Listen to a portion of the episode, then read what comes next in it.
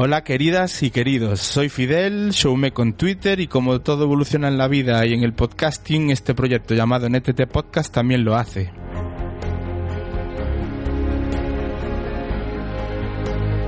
Rubén, arroba Rujower en Twitter, ha comenzado una nueva etapa vital, está trabajando, cosa meritoria en los tiempos que corren, y aunque no se desvincula del podcast, vendrá a grabar cuando pueda. NTT Podcast se basará en tres patas fundamentales. El capítulo al uso, como venís oyendo habitualmente, los Totum Revolutum, en los que estaremos para dar nuestra opinión, nuestra visión sobre las cosas y más establecer una charla como la que pretendimos hacer con Juan Ortiz sobre las JPod, y luego estará esto que estáis escuchando, el Parnaso.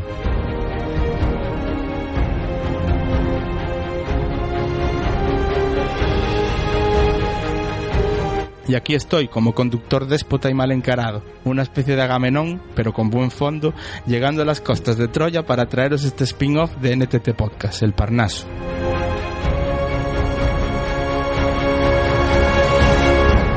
Nos daremos cita periódicamente en este lugar, en este monte Parnaso, pero hablaros desde cine y literatura pop de mitología grecorromana y siempre que quepa de algo de historia. Sabemos por el feedback recibido cuando hicimos aquel Totum Revolutum sobre Alejandro Magno que os gustó el punto de partida de coger una película y al paso que nos iba marcando la trama de la misma os contábamos aspectos que bajo nuestro punto de vista, en este caso más del profe David Varela, eran erróneos, no del todo ciertos o incluso contaros cositas que podía dejarse el film al margen, ya sea por cuestiones narrativas o simplemente por ineptitud.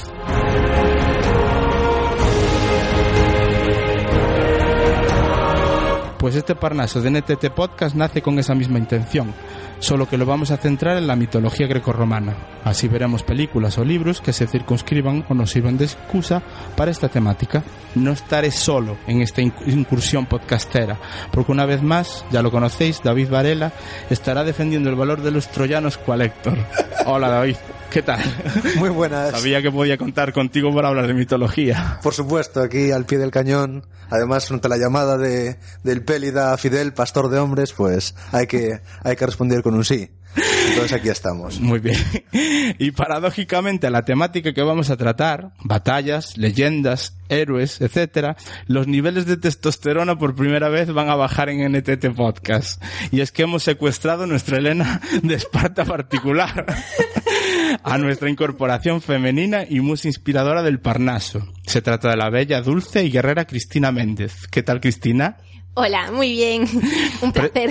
preséntanos un poquito y habla de por qué hemos elegido el nombre de El Parnaso de NTT Podcast. Pues estábamos buscando un título y pensamos que el Parnaso podría podría irle bien porque es el lugar que inspiraba por ejemplo en literatura a los poetas pero en realidad en la mitología griega el, Parnaso era la morada de las musas, eh, la morada del dios Apolo.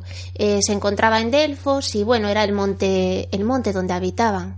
¿Y por qué encontráis tantas referencias a Troya? Los que estuvieseis últimamente pendientes a nuestro Twitter, arroba NTT Podcast, o a nuestro Facebook, facebook.com barra NTT Podcast, sabréis que hemos puesto un pequeño vídeo viral para crear hype y que esa pretendida viralidad se ha quedado en un resfriadillo 2.0 por la repercusión que ha tenido. Un poco lamentable, la verdad no sé si ha llegado a 25 reproducciones. Pero bueno, que para empezar en el Parnaso de NTT Podcast vamos a contaros todo lo que se relaciona a la guerra de Troya. Será como una primera parte lo que vamos a ir tratando en estos primeros capítulos del Parnaso sobre el mundo mérico. En esta partimos con la película de Wolfgang Petersen, Troya, del año 2004.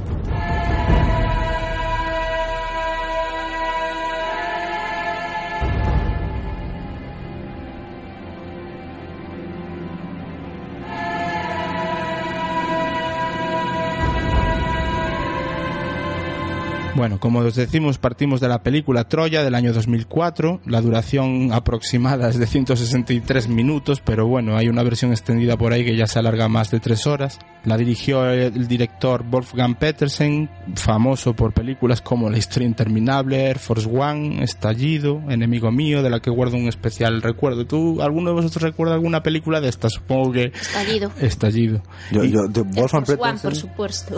pero yo me quedo con Das Boot, el submarino El que submarino. Brutal. Ese es el, el clásico. Pero, y, y que ninguno de los dos menciona la historia interminable. No sabía que era de él, la verdad. ¿eh? Yo tampoco. Pues, joder. Aunque- yo- aunque me quedo con el libro, que es el- ya, soberbio. Sí. Yo el otro día lo decía por Twitter, que la historia interminable necesitaba una revisitación y hacerla con papeles ahora, con la tecnología de hoy en día, porque Sí. yo creo que se ha envejecido muy mal. Envejeció un poco más, sí. Bueno, y sigo con los con los participantes de la producción de la película, como es David Benioff. Bueno, su- está basado en los poemas de Homero, pero como guionista David Benioff, que quizás habría que destacar últimamente, que es el creador de la serie de Juego de Tronos, y guionista en películas como Lobezno Orígenes o Cometas en el cielo.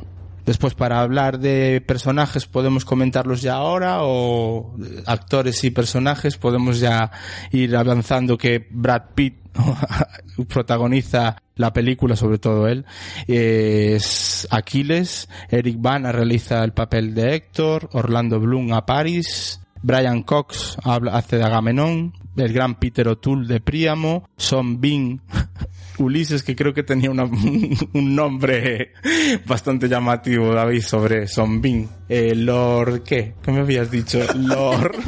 Lord Boromir Stark. Eso, Lord Boromir Stark. Diane Kruger como Elena, Brendan Gleeson como Menelau, bueno, y un montón de mm, actores más, pero bueno, realmente los personajes principales ya están enumerados.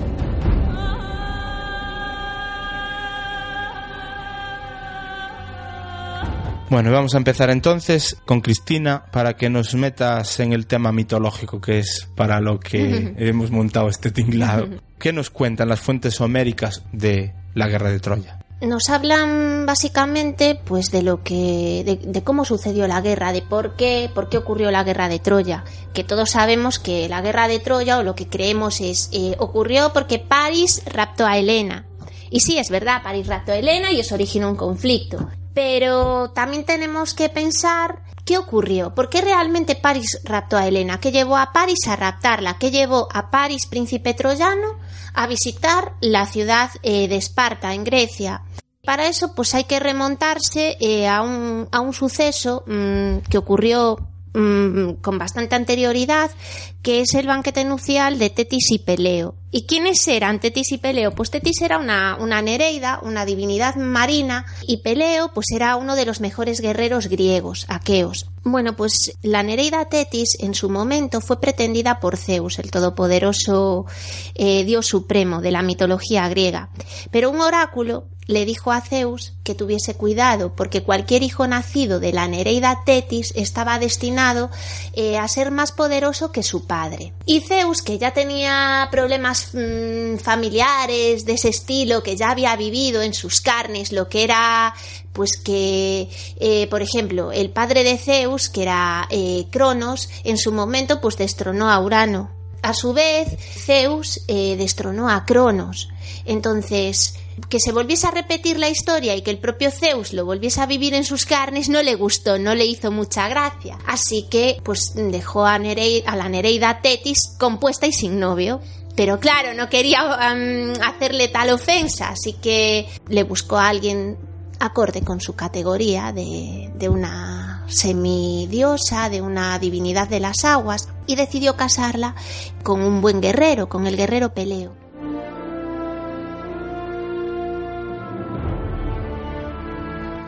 Eh, a esa boda asistieron todos los dioses del Olimpo. Era un festejo impresionante y bueno, montaron un banquete nupcial y asistieron todos menos uno. eh, la diosa Erix, diosa de la discordia, que no fue invitada eh, a la ceremonia. Entonces, durante ese banquete, ella, muy ofendida, Erix, se presentó con una manzana de oro que llevaba escrita la palabra griega Calisti, que significa la más hermosa y la arrojó sobre la mesa donde estaban las diosas. Y tres de las diosas se disputaron inmediatamente la manzana. Yo quiero la manzana, yo la quiero, y fueron Atenea, Hera y Afrodita.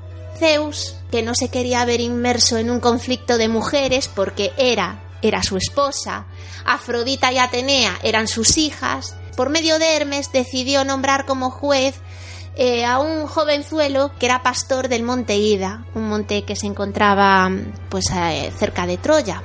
Y este joven pastor era Paris. ¿Quién era Paris? Pues Paris, sí, efectivamente era un pastor, pero en realidad era el segundo hijo de los reyes de Troya, de Príamo y Écuba. Príamo y Écuba tuvieron muchos hijos. El primero, el primogénito, fue Héctor. Y después Écuba se volvió a quedar embarazada, se quedó embarazada de Paris, y cuando estaba a punto de dar a luz, soñó que daba a luz a una antorcha que incendiaba Troya, y debido a este sueño, de mal augurio, decidieron abandonar al bebé en el monte Ida, y allí lo crió un pastor. Eso según algunas fuentes. Hay muchos relatos que dicen que en realidad lo querían matar, pero que al final el pastor se ha apiado de él. Bueno, el asunto es que Paris creció como pastor en el monte Ida. Y era famoso como pastor porque, bueno, asistía a concursos donde lo nombraban jurado y emitía buenos juicios. Y por eso se fijaron los dioses en él. Así que aquí nos encontramos en el monte Ida con el pastor Paris y con tres diosas que se presentan ante él con una manzana. Y él tiene que decidir a cuál de las diosas le da la manzana. Las tres diosas lo sobornan, le ofrecen cosas para obtener el favor de la manzana Atenea le ofrece, por ejemplo, diosa de la guerra, Atenea, le ofrece ser el mejor guerrero, pero a París no le interesa mucho ser el mejor guerrero. Hera le ofrece ser soberano de Asia, pero París no está muy convencido.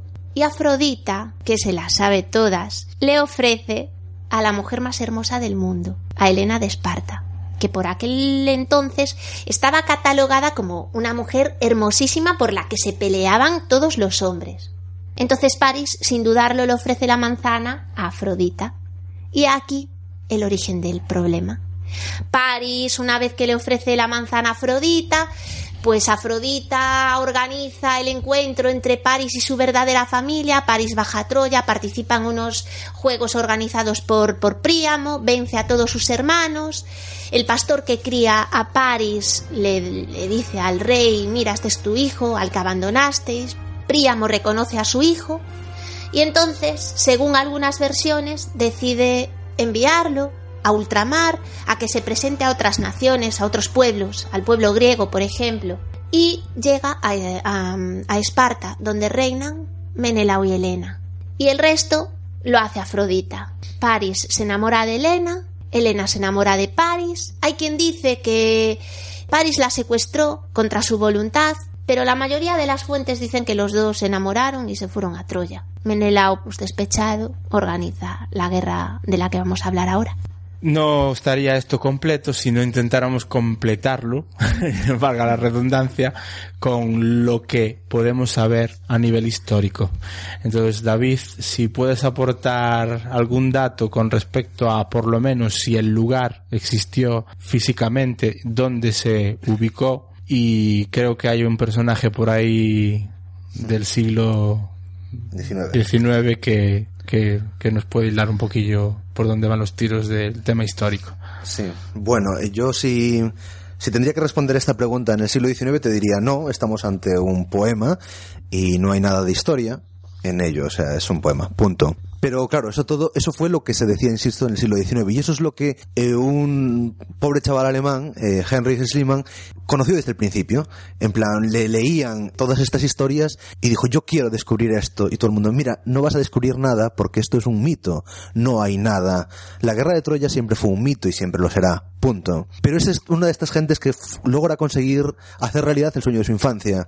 Y con 40 años más, casado con una griega, precisamente, se embarca eh, yendo hacia, hacia, hacia las costas de Turquía para buscar, siguiendo puntualmente las indicaciones que se dan de la localización de, de la ciudad de Troya que se dan en la Ilíada y en la Odisea, siguiendo esas educaciones, se pone a excavar en las colinas en donde podría estar asentada la ciudad, cercanas al monte Ida, con dos fuentes, con cercanas a un río, a poca distancia de las playas.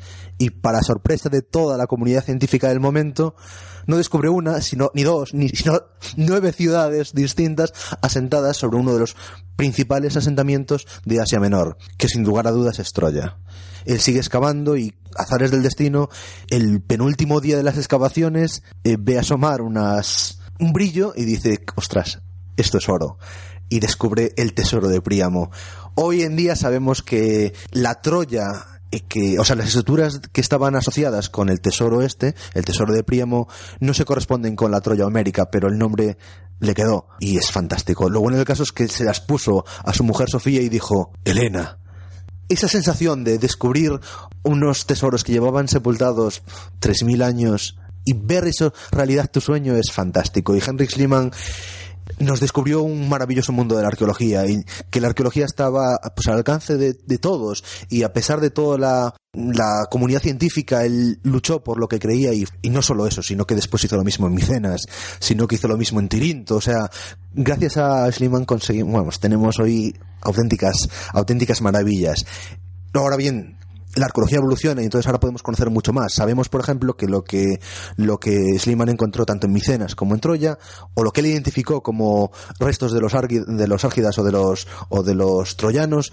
no lo son. Bien, pero bueno, detectan ciudades que llevaban, vamos, que Troya estaba asentado sobre una ciudad que estuvo asentada sobre otra, que estuvo asentada sobre otra, es decir, una, una, continuidad de asentamiento pues muchísimo anterior a la época homérica, muchísimo anterior, insisto, a anterior y también muchísimo posterior. Recordemos cuando hablamos en el podcast de, de Alejandro, que Alejandro va a Troya a rendir pleitesía ante, ante, su, ante su querido Aquiles, pero es que César va a Troya a, precisamente por lo mismo. Entonces, estamos hablando de una ciudad que con una gran ocupación en el, en el tiempo. Y eso nos puede poner un poco en perspectiva a qué es o por qué se generaría una histórica guerra de Troya. Insisto, es todo conjeturas y desde luego no podemos hablar de guerras a gran escala, pero vamos, si nos fijamos, si no lo vemos en un mapa, en el mapa que nos ponen al principio de la película, se puede ver bastante bien. Troya está en un lugar como Constantinopla. Está, pero en otro estrecho. Es la única diferencia. Pero está justo en un cruce de caminos entre Asia y Europa y entre el Mediterráneo y el Mar Negro. Eh, si tenemos tiempo en otro capítulo hablaremos del viaje de Jasón y los argonautas y hablaremos de lo importante que eran las relaciones comerciales de Grecia con la Cólquide, con lo que hoy sería Georgia, con el extremo este del Mar Negro. Y el comercio pasa por controlar los dos estrechos. Uno es Dardanelos y otro es el Bósforo. En el Bósforo está Constantinopla, pero en Dardanelos, de la orilla asiática, está Troya. Por eso que Troya tiene una localización ideal como para garantizar el comercio. Por eso de ahí la importancia. Y de ahí a lo mejor la importancia de posibles guerras, posibles, no sé, disputas, posibles conflictos bélicos entre unos una cultura micénica que se estaba expandiendo en, en, en, Grecia continental, que ya había consolidado su, su, dominio sobre el Peloponeso, que había consolidado su dominio sobre Creta y que se estaba expandiendo hacia, hacia Asia Menor, hacia la costa este de Turquía, y entonces que Troya era la manzana de oro de la discordia en este caso. Pero en este caso, claro, evidentemente eh, se suponen, muchos historiadores suponen que en la guerra de Troya, se, en, en la fábula que se recrea en época de Homero, se recrean todas estas invasiones conflictos que hubo no solo con Troya, sino a lo mejor con otras localidades por ese dominio, por ese intento de controlar por parte de los micénicos la costa turca, del mar Egeo. Y esto, claro, nos estamos poniendo en torno al siglo XIII, XII, en torno al 1200 antes de Cristo, lo cual también hay que tenerlo muy en cuenta, porque claro, la histórica guerra de Troya, es decir, la Troya que se ha detectado como la Troya de la guerra es Troya 7 o Troya 6. De hecho, no está en dudas. Eh, hay gente que dice que es Troya 7, hay gente que dice que es Troya, Troya 6. Vamos, está, no está tan claro.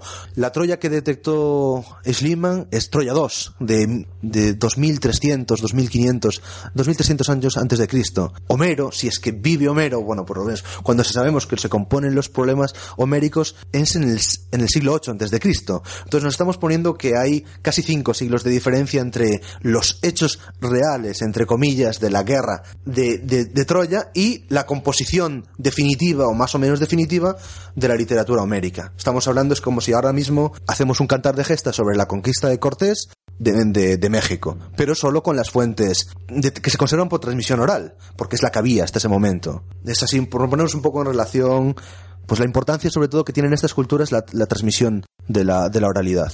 Una oralidad que, se, que intentan que se perviva a través de contar historias, pero que las contan no con un afán de, de reflejar una historia, sino la leyenda. Es como, como los cantares de gesta de la Edad Media. Esa historia mítica, de ahí es donde surge, donde surge el mito, de donde surgen estos poemas homéricos, que es lo que nos cantan. No estamos ante libros de historia. Por eso la gente en tiempos de Sliman no lo consideraban como verdaderamente hechos reales, porque no son libros de historia. Tienen otra finalidad, una finalidad educativa de un pueblo. Todos los personajes nos van a aportar lecciones Y por eso estamos ante, ante auténticos poemas, aunque hoy nos puedan parecer, y por eso lo que, lo que construye Homero son, son cantos. Y hablando de cantos, qué mejor que Cristina nos haga un canto o nos lea un canto de los que introduce la Ilíada. Así comienza la Ilíada. Canta, oh diosa, la cólera del peli de Aquiles, cólera funesta que causó infinitos males a los aqueos y precipitó al Hades muchas almas valerosas de héroes, a quienes hizo presa de perros y pasto de aves.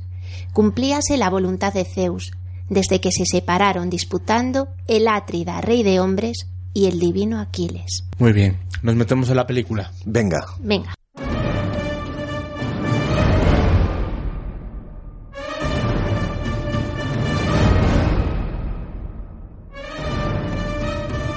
Pues empieza la película y escuchamos a la voz de lo que podemos pensar o se puede creer perfectamente que es Ulises el que nos va a contar la historia de Troya. Los hombres viven obsesionados por la inmensidad de lo eterno. Por eso nos preguntamos, ¿tendrán eco nuestros actos con el devenir de los siglos? ¿Recordarán nuestro nombre los que no nos conocieron cuando ya no estemos? ¿Se preguntarán quiénes éramos? ¿La valentía que demostramos en la batalla? ¿O lo apasionados que fuimos en el amor? En la primera escena, pues nos aparece un perro lisqueando los restos de lo que parece ser una contienda bélica. En la contienda, pues participan activamente, bueno, estas las tropas de Agamenón contra Tesalia. ¿Cómo se va a resolver una contienda de la manera más limpia posible, buscando un enfrentamiento entre el mejor de los hombres tesalios contra el mejor de los de la tropa de Agamenón? Entonces, ¿qué podemos empezar a contar por aquí? Bueno, a ver, eh, claro, esto nos retrotrae un poquito más a lo que es la Ilíada, que es lo bueno que tiene la peli. A ver, la peli, a pesar de que tenga cosas que podemos criticar o no, eh, la peli nos cuenta toda la historia. La Ilíada, como acabamos de, de oír declamado, solo cuenta un capítulo concreto que es la cólera de Aquiles, que después ya veremos por qué se enfurece Aquiles y cómo termina esto y qué consecuencias tiene. La peli va un poco más atrás y no tan atrás como en verdad nos va la historia de la manzana, el juicio de París, pero sí nos va en plan el momento en que parece ser que Agamenón está reuniendo un ejército,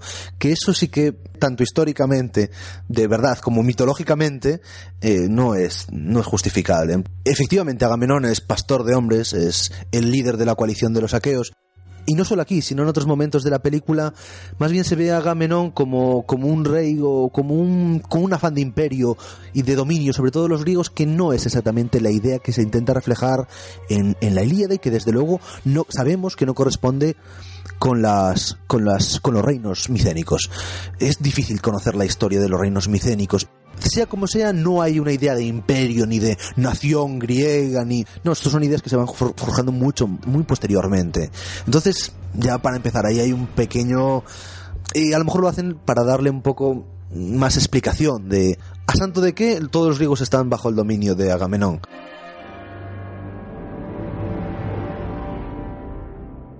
Es que incluso si me, si me permitís, eh, yo incluso me recuerda ese momento de, del, del que hablas, de Agamenón, me recuerda un poco eh, a ese momento histórico en el que Jerjes, eh, soberano persa, quiere conquistar los pueblos griegos y les va pidiendo el tributo de, mm, de agua y de, y de tierra. No sé si a ti también te lo recuerda, David, pero a mí, eh, viendo la película, me recordó a Jerjes en ese momento, cosa que efectivamente Agamenón, el Agamenón que nos presenta la Ilíada, no, los, no nos lo presenta de esa manera, sino que nos lo presenta como, el, jefe, el, el- que acaudilla al ejército griego que los guía hacia Troya.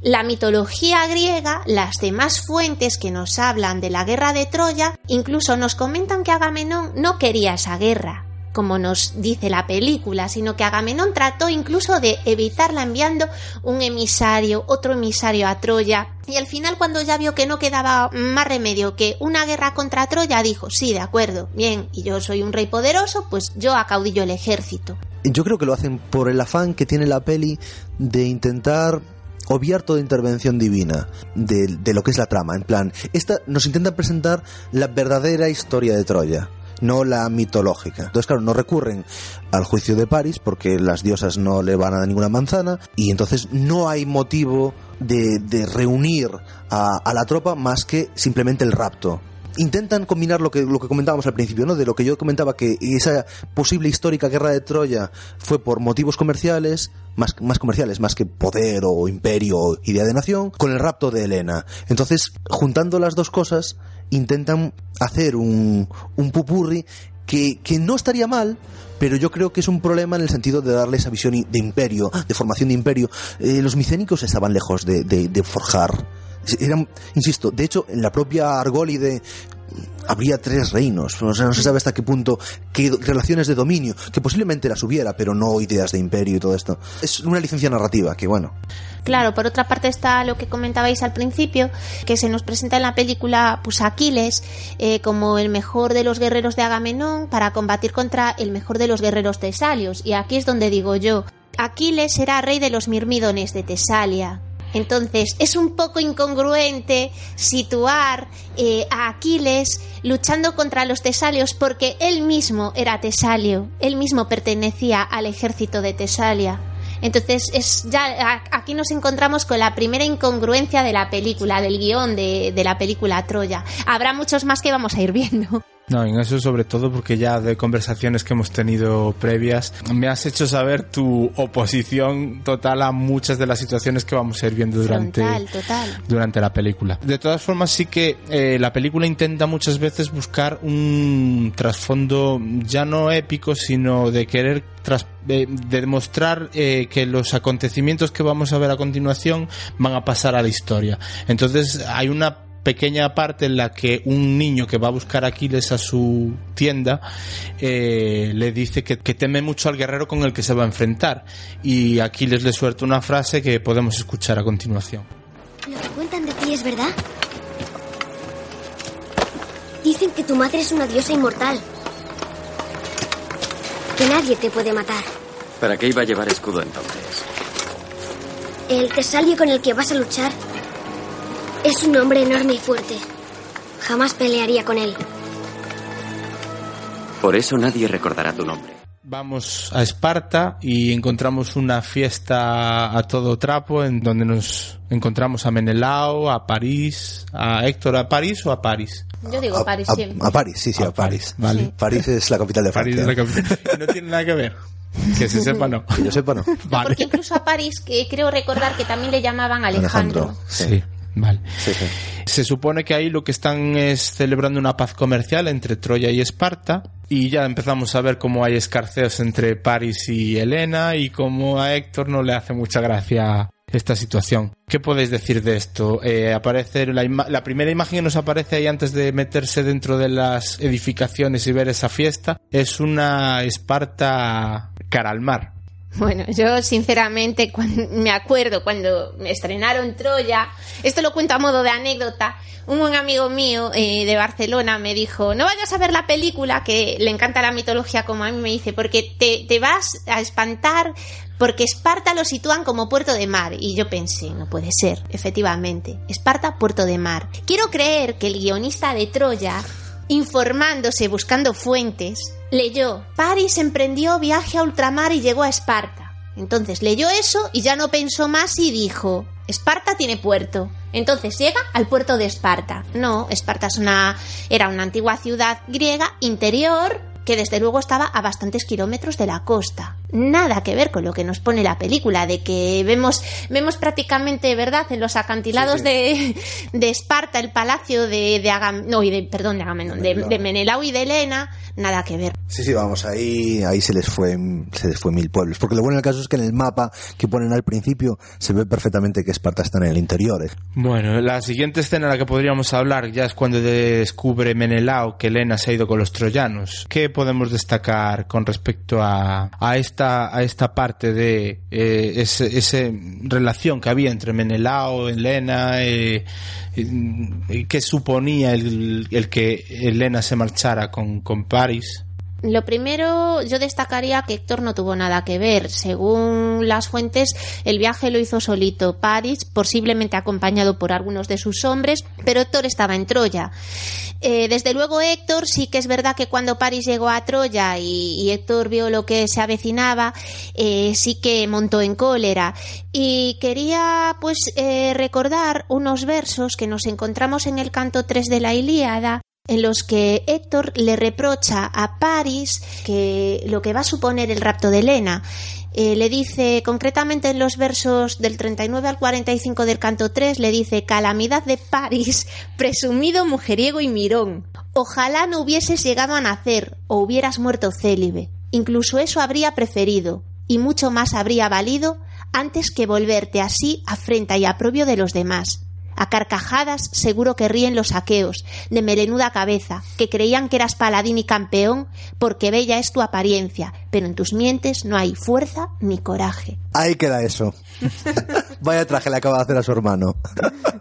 y desde luego que, que ese rapto eh, de Elena por parte de París iba a tener unas consecuencias. Menelao, cuando se entera que, que su esposa lo ha abandonado, eh, acude rápidamente a pedirle ayuda a su hermano, ayuda y consejo y a proponerle pues una solución. Por otra parte, mm, hay que recordar eh, en la mitología griega que mm, Elena, eh, ya hablamos de que era una mujer muy, muy hermosa, muy bella y tuvo muchos pretendientes. Entonces, eh, su padre, que era el rey Tindario, tuvo miedo en su momento de ofrecerla a cualquiera de ellos, porque al ofrecérsela a uno, temía provocar la revuelta de todos los demás. Uno de los pretendientes de Elena, curiosamente, fue Ulises, Ulises de Ítaca, Odiseo. Odiseo al ver que tenía pocas posibilidades con Elena, fijó sus ojos en Penélope, la otra hermana, la, hermana de Elena, la otra hija del rey Tindario. Entonces le dijo eh, al rey Tindario, mira, yo tengo la solución perfecta para que evites cualquier conflicto. Es muy fácil. Tú me casas con Penélope y yo te lo cuento. Tindario, obviamente, aceptó, dijo, vamos a ver que, cuál es esa idea maravillosa para evitar un conflicto entre los pretendientes de, Elena. Así que Ulises le comentó que lo mejor que podían hacer era eh, un pacto, según el cual los pretendientes de Elena deberían de aceptar al que ella o el rey Tindario eligiesen y jurar lealtad a ese pretendiente que luego sería el esposo de Elena. De tal manera que si alguna vez su honor se veía mancillado, ellos estarían dispuestos a luchar por él y por la causa de él. Y por eso por eso, cuando Menelao eh, acude eh, a Agamenón y le dice, mira, es que se han llevado a mi mujer, es que a ver qué voy a hacer, pues Menelao le recuerda aquel pacto y le dice, oye, mira, que, que sí, que yo no soy partidario de una guerra, vamos a pedir que nos la devuelvan, pero en caso de que no devuelvan los troyanos a Helena, que sepas que hay muchos hombres griegos que en su momento mm, pretendían a Helena y que juraron defender tu honor. Entonces, esos pretendientes son los que posteriormente acudirán a Troya y entre ellos pues está Diomedes, está el propio Ulises que no quería ir y tenemos a, otros más, a otros guerreros mm, griegos. Entonces estamos hablando más de un compromiso que de un reclutamiento. Claro, claro, claro, que ese es, el problema que le vemos que tiene la peli. Porque me parece muy bien, ellos, insisto, intentan casar las dos cosas. Como eso está basado en la mitología, lo veíamos todo el, el, compromiso, el juramento, el voto que se habían hecho. Pero es que era el único voto que había, no hay ningún voto de defensa de un imperio ni nada, no, no, no, no.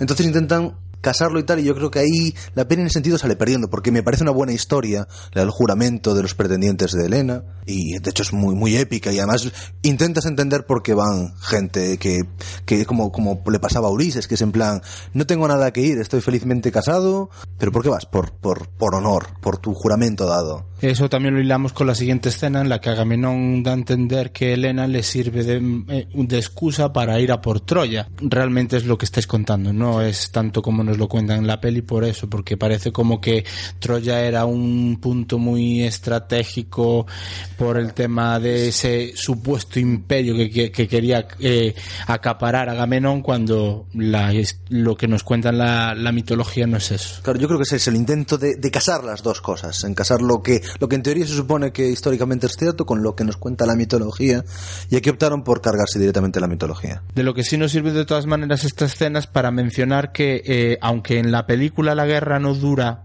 lo que en la Ilíada sí que mm, Troya aguantaría perfectamente el asedio de un asedio de 10 años. Y aquí nos dan pie a introducir a Aquiles y a sus mirmidones, diciendo que para intentar salir airoso de esta incursión, pues habría que contar con él. Hombre, estaba claro que el ejército griego, eh, tal y como, como nos lo narra la mitología, pues necesitaba de Aquiles. Aquiles era un buen guerrero y estaba destinado a ir a Troya. Entonces sí que es cierto que el ejército griego fue a buscarlo. ¿Qué ocurre? Que la madre de Aquiles, la Nereida Tetis, se olisqueaba el final de su hijo. Entonces trató por todos los medios de evitar que Aquiles fuese a Troya a combatir. Así que lo ocultó en la corte del rey Licómedes con vestiduras femeninas, lo disfrazó de mujer. Y cuando llegaron los griegos, no, no lo encontraron, porque él estaba disfrazado de mujer. Pero no contaban eh, los griegos mmm, con que la astucia de Ulises eh, serviría para realmente descubrir a Aquiles. Y lo que ocurrió fue que llegaron con presentes, con regalos para todas las mujeres de la corte, con ropa, vestidos, pero eh, el bueno de Ulises, que sabía que Aquiles se ocultaba allí, llevaba preparado otro tipo de regalo. Llevaba unas lanzas, unos escudos, unas espadas, y lo arrojó donde estaban las mujeres. Y mira por donde una de ellas se lanzó como una loca a por esos escudos, esas lanzas, esas espadas, y ahí se adivinó que no era una mujer realmente, sino Aquiles disfrazado de mujer, y le obligaron a ir a Troya. Por una parte hay quien dice sí, se vio obligado, tuvo que ir, pero por la otra sí que es verdad que como vamos a ver a lo largo de la película, ese afán de voy a vivir poco, pero lo poco que voy a vivir me va a reportar la gloria eterna.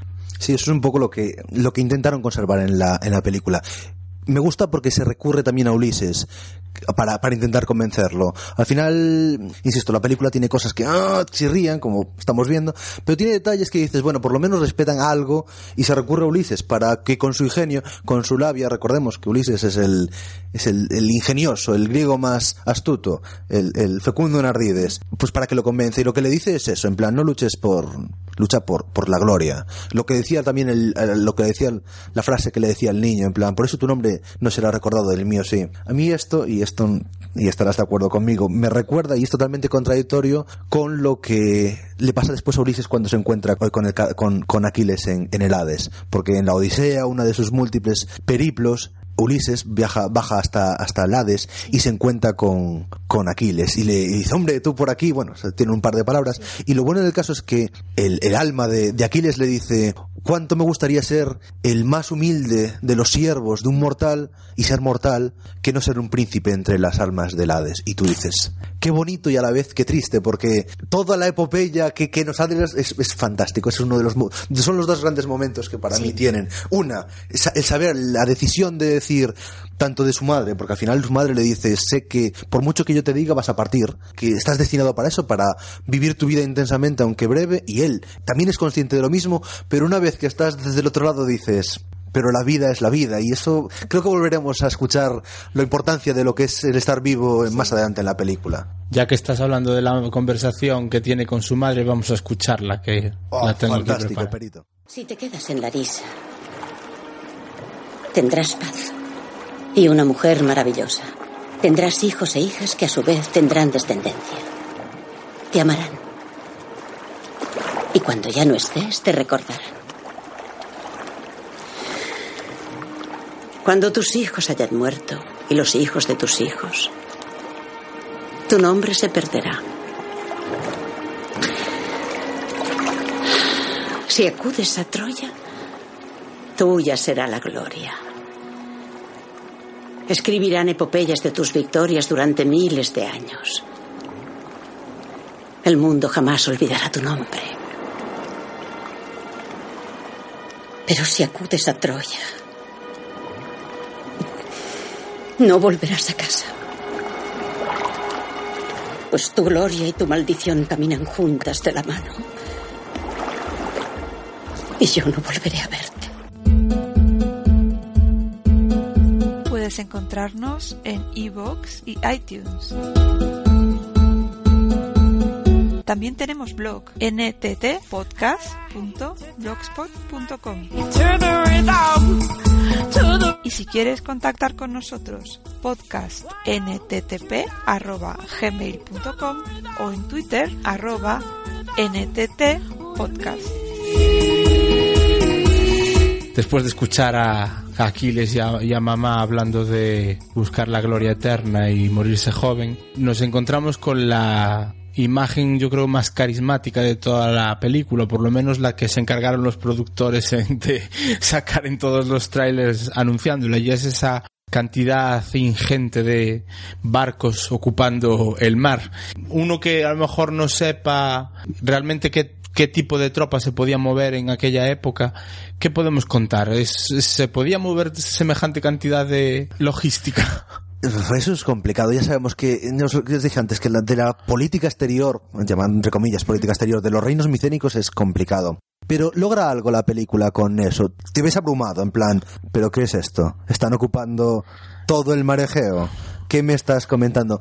Pero refleja un poco lo que sientes cuando estás leyendo el catálogo de las naves en la Ilíada. Una, estás abrumado. En este caso estás abrumado por pesado. Yo tengo que reconocerlo abiertamente y no me importa que yo Intenté leer tres veces la Ilíada y las tres veces lo dejé en el catálogo de las naves hasta que la siguiente, la última dije, bueno, tengo que seguir, tengo que seguir porque es pesado, denso. es denso y, y unas naves, y de la Cólquide, y de la Argólide, y de Esparta, y de Ítaca, y tú me, tirado un pie de donde vengan las siguientes naves, y te sigue contándolas. Y entonces logra eso, logra sentir lo mismo de que te abrumas por la cantidad.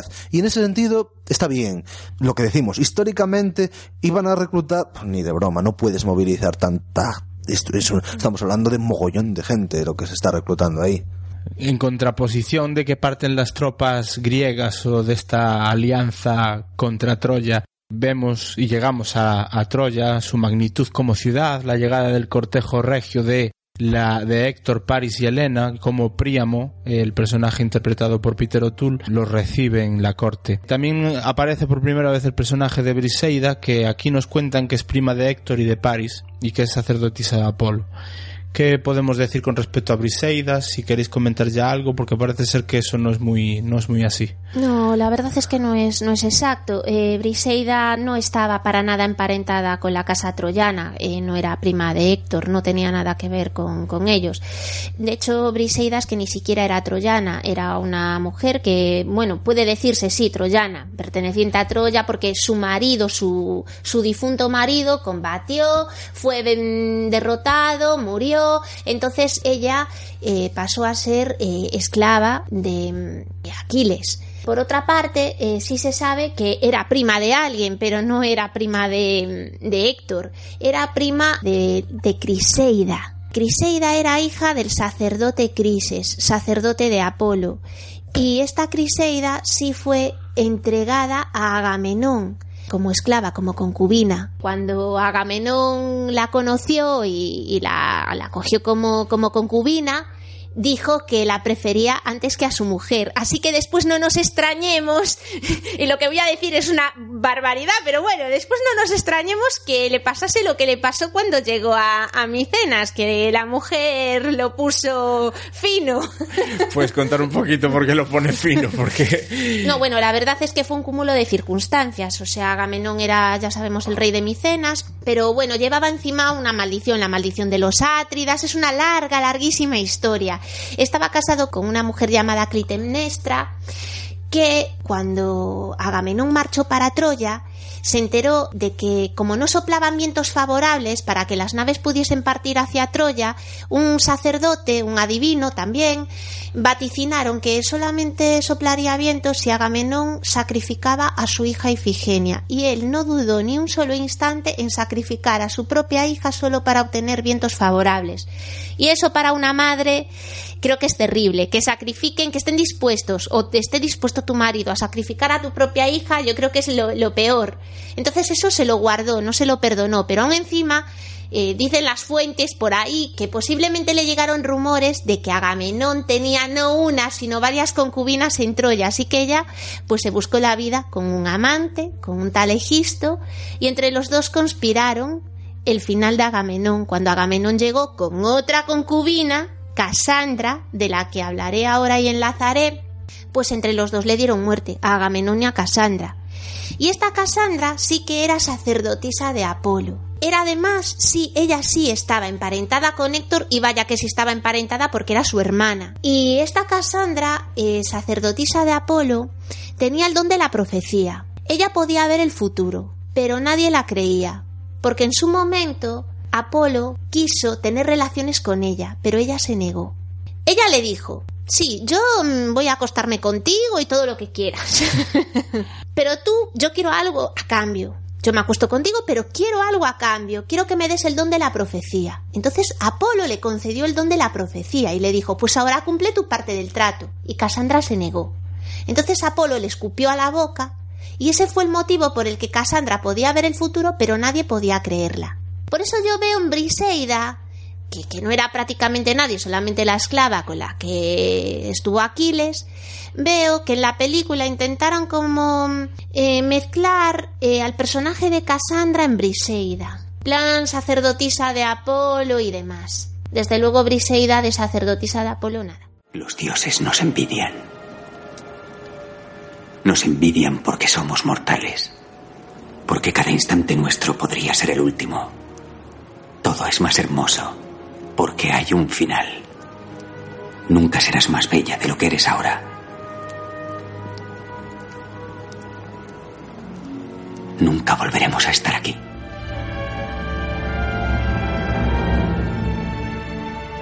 Hilando un poquito con lo de Cassandra, una de estas curiosidades que de vez en cuando traemos a NTT Podcast y en, en, otros, en otros capítulos ha sido David el encargado de traérsenoslas. Tú nos traes hoy algo con respecto a Cassandra. Sí, efectivamente. Os traigo la canción, una canción que eh, los fanáticos de ABBA seguro que la conocen y los que no sean tan fans a lo mejor la escucharon alguna vez. Es la canción Cassandra de ABBA. Yo la escuchaba ya hace algún tiempo y nunca, cuando era pequeña, nunca le di el significado mitológico hasta que después, años más tarde, pues sí que me enteré que efectivamente la canción trata sobre este personaje de la mitología. Pues ala, ahí va, de regalo.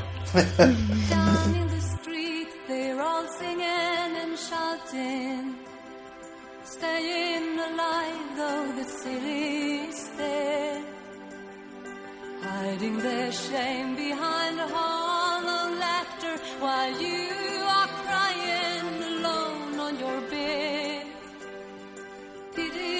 Cassandra that no one believed you.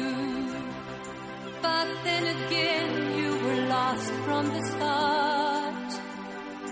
Now we must suffer and sell our secrets bargain. Playing smart again in our hearts. Sorry, Cassandra,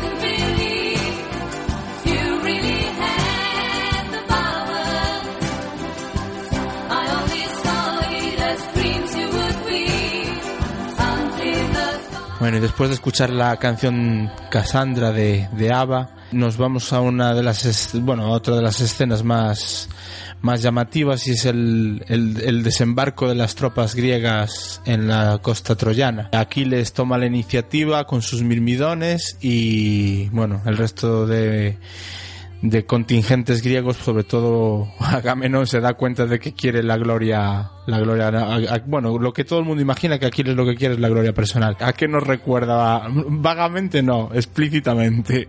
Sí, bueno, yo cuando veo desembarcar a los mirmidones es, jolín, ¿dónde están aquí las tropas alemanas disparando las MP-42 desde los muros de Troya? Porque estamos, aquello parecía tal cual el desembarco en Normandía, no solo porque están desembarcando también, sino porque por la forma de cómo está filmado, pero que conste que no está mal. Evidentemente, yo, vamos, no me creo, como eso insisto, tampoco lo sabemos, porque no se canta en Elíada. No me creo que las hostilidades empezaron a, pongo el pie y empiezo ya. No, pero Está bien, o sea, es, es una licencia narrativa que funciona francamente bien en la película y te meten ya en- rápidamente en plan desembarcar y ya en batalla, ¡hala! Y está simpático, a mí me gusta cómo está, cómo está narrado. Ahora bien, insisto, es el desembarco de Normandía puro y duro, sin, sin, sin metralletas, pero es lo, es lo que hay. Ya empezamos a ver los escarceos bélicos. Entonces, da la sensación de que los mirmidones son una especie de tropa de élite. Eh, O es lo, que nos pinta en la película. Yo no sé si eso a nivel mitológico, histórico, se cuenta en algún momento que los mirmidones sean tan cualificados o nada más que ser seguidores de Aquiles y a lo mejor hasta entrenados por él pueden darle ese plus. No, bueno, tampoco hay una referencia explícita al hecho de que los mirmidones fuese un ejército, un ejército de élite, ni mucho menos. Simplemente, pues, eh, eran los, el, el ejército de Aquiles. Él era, era su rey, por así decir, pero para nada era una tropa de élite.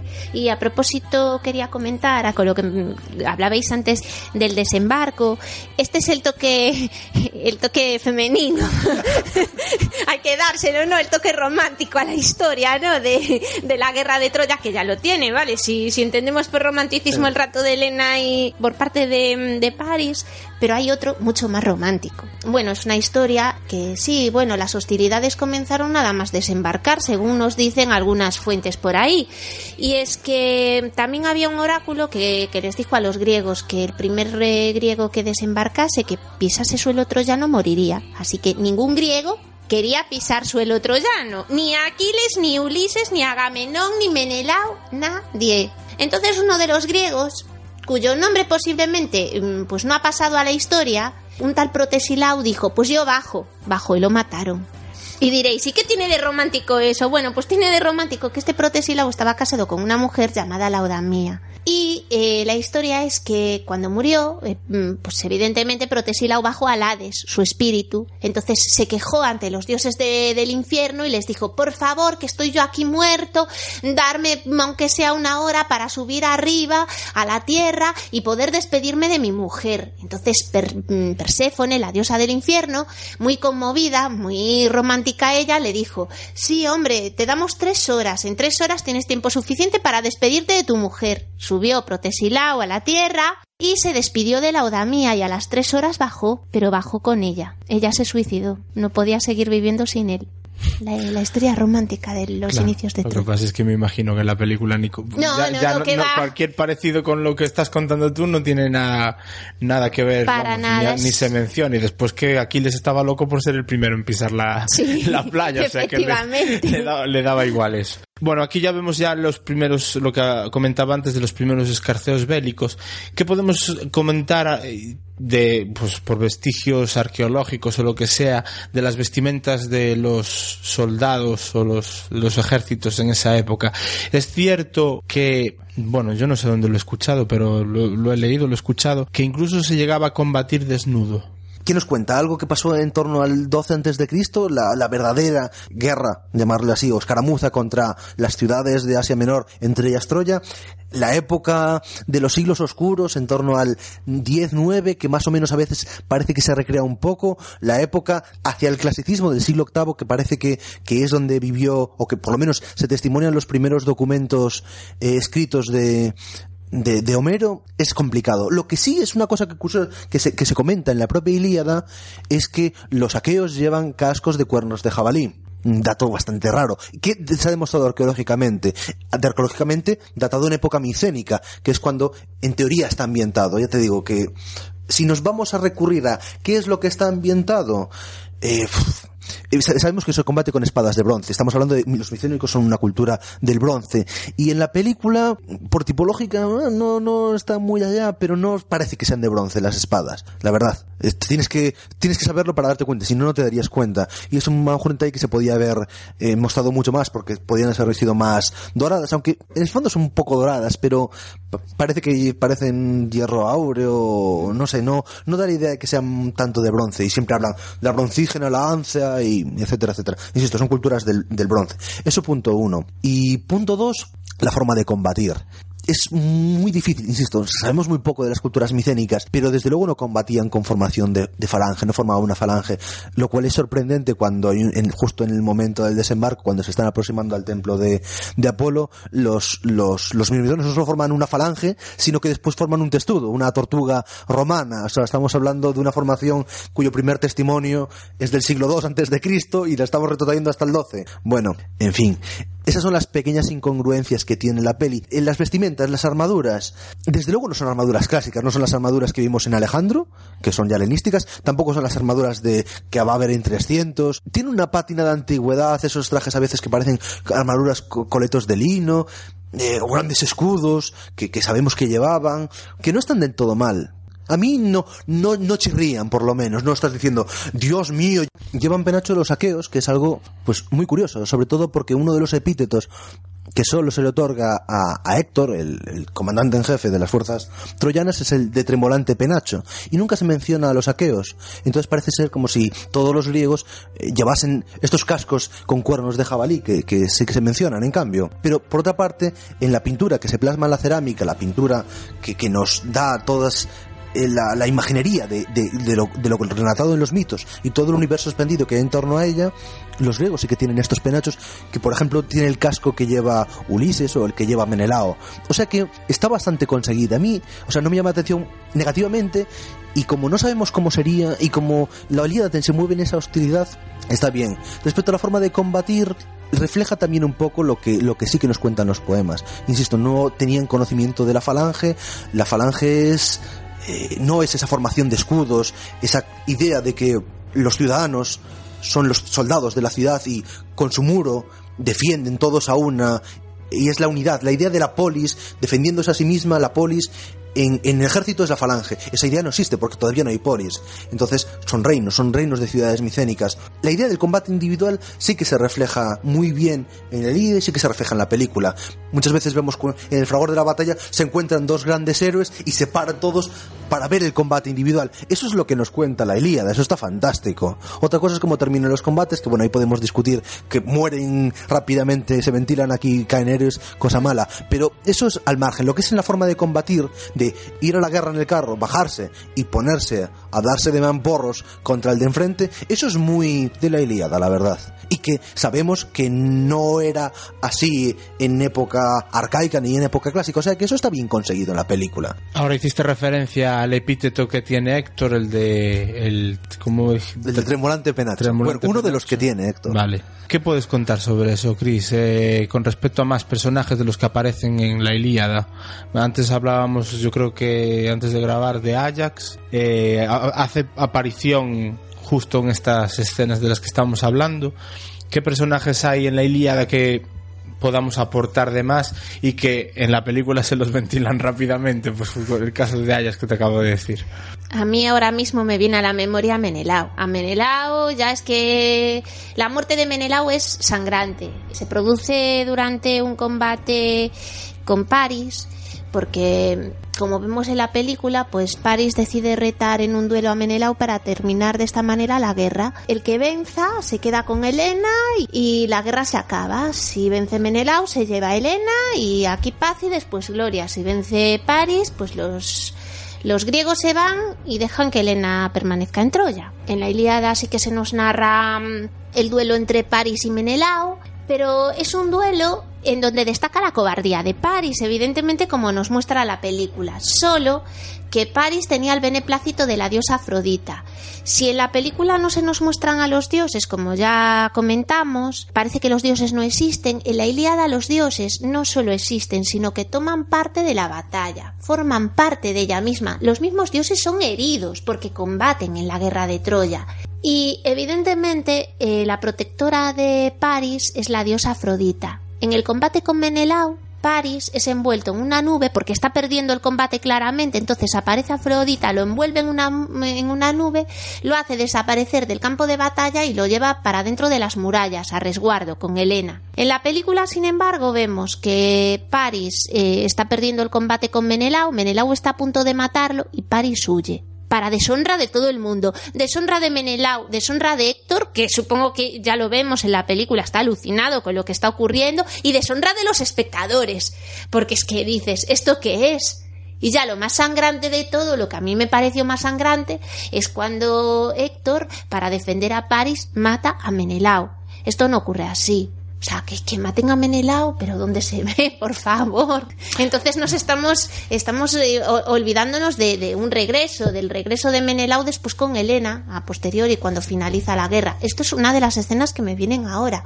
Claro, antes mencionabas a, a Ajax. También Ajax también muere en un enfrentamiento versus eh, versus Héctor. Claro, es el único héroe que tienen los troyanos en la película. Y efectivamente ellos lucharon, pero también al final los dioses siempre intentan eh, evitar que los grandes eh, los grandes héroes pues resulten muy mal heridos o cosas así. Lo que pasa es que Ajax la historia de Ajax es muy dramática en, la Ilíada. Bueno, en la Ilíada no, porque tampoco aparece. Aparece también en este universo expandido que conocemos a través de las pinturas y de las en las cráteras o en demás mm, cerámicas o por relatos de viajes perdidos. Él no llega a hacer nunca un regreso. Él, eh, mm, iracundo por no haber conseguido después las armas de Aquiles, decide acabar con su vida y se suicida, lo cual es una gran ignominia para, para todos los, para, para el mundo griego en general. Es una historia muy dramática.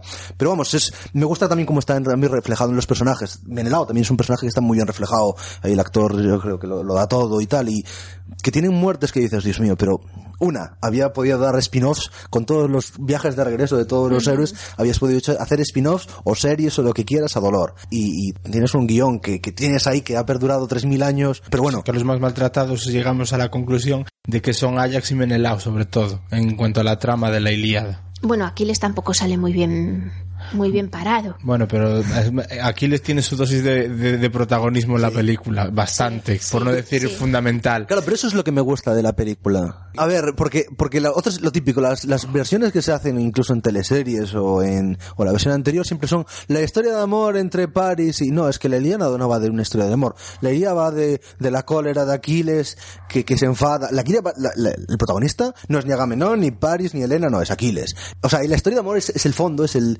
es el casus, que ni siquiera es el casus belli, porque el casus belli es la ambición de Agamenón, y el, pero el protagonista es Aquiles, y eso me gusta de la peli. Aprovechamos ya que estamos con eso. Brad Pitt, ¿qué opinión tenéis sobre el personaje de Aquiles y que lo inspire Brad Pitt? No sé, a mí yo tengo un problema con Brad Pitt y es que me saca mucho de las películas. Es decir, cuando lo veo a él, veo a Brad Pitt.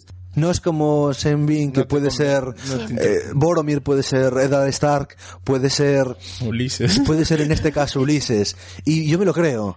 Y eso que es muy característico y me encanta Sean Bean y todo. Pero yo me creo su personaje. En cambio, y no es porque lo haga mal. Yo tengo, eh, tengo ese particular problema con, con Brad Pitt. Pero es, es- insisto, sé que es personal. Yo creo que él hace bien su papel.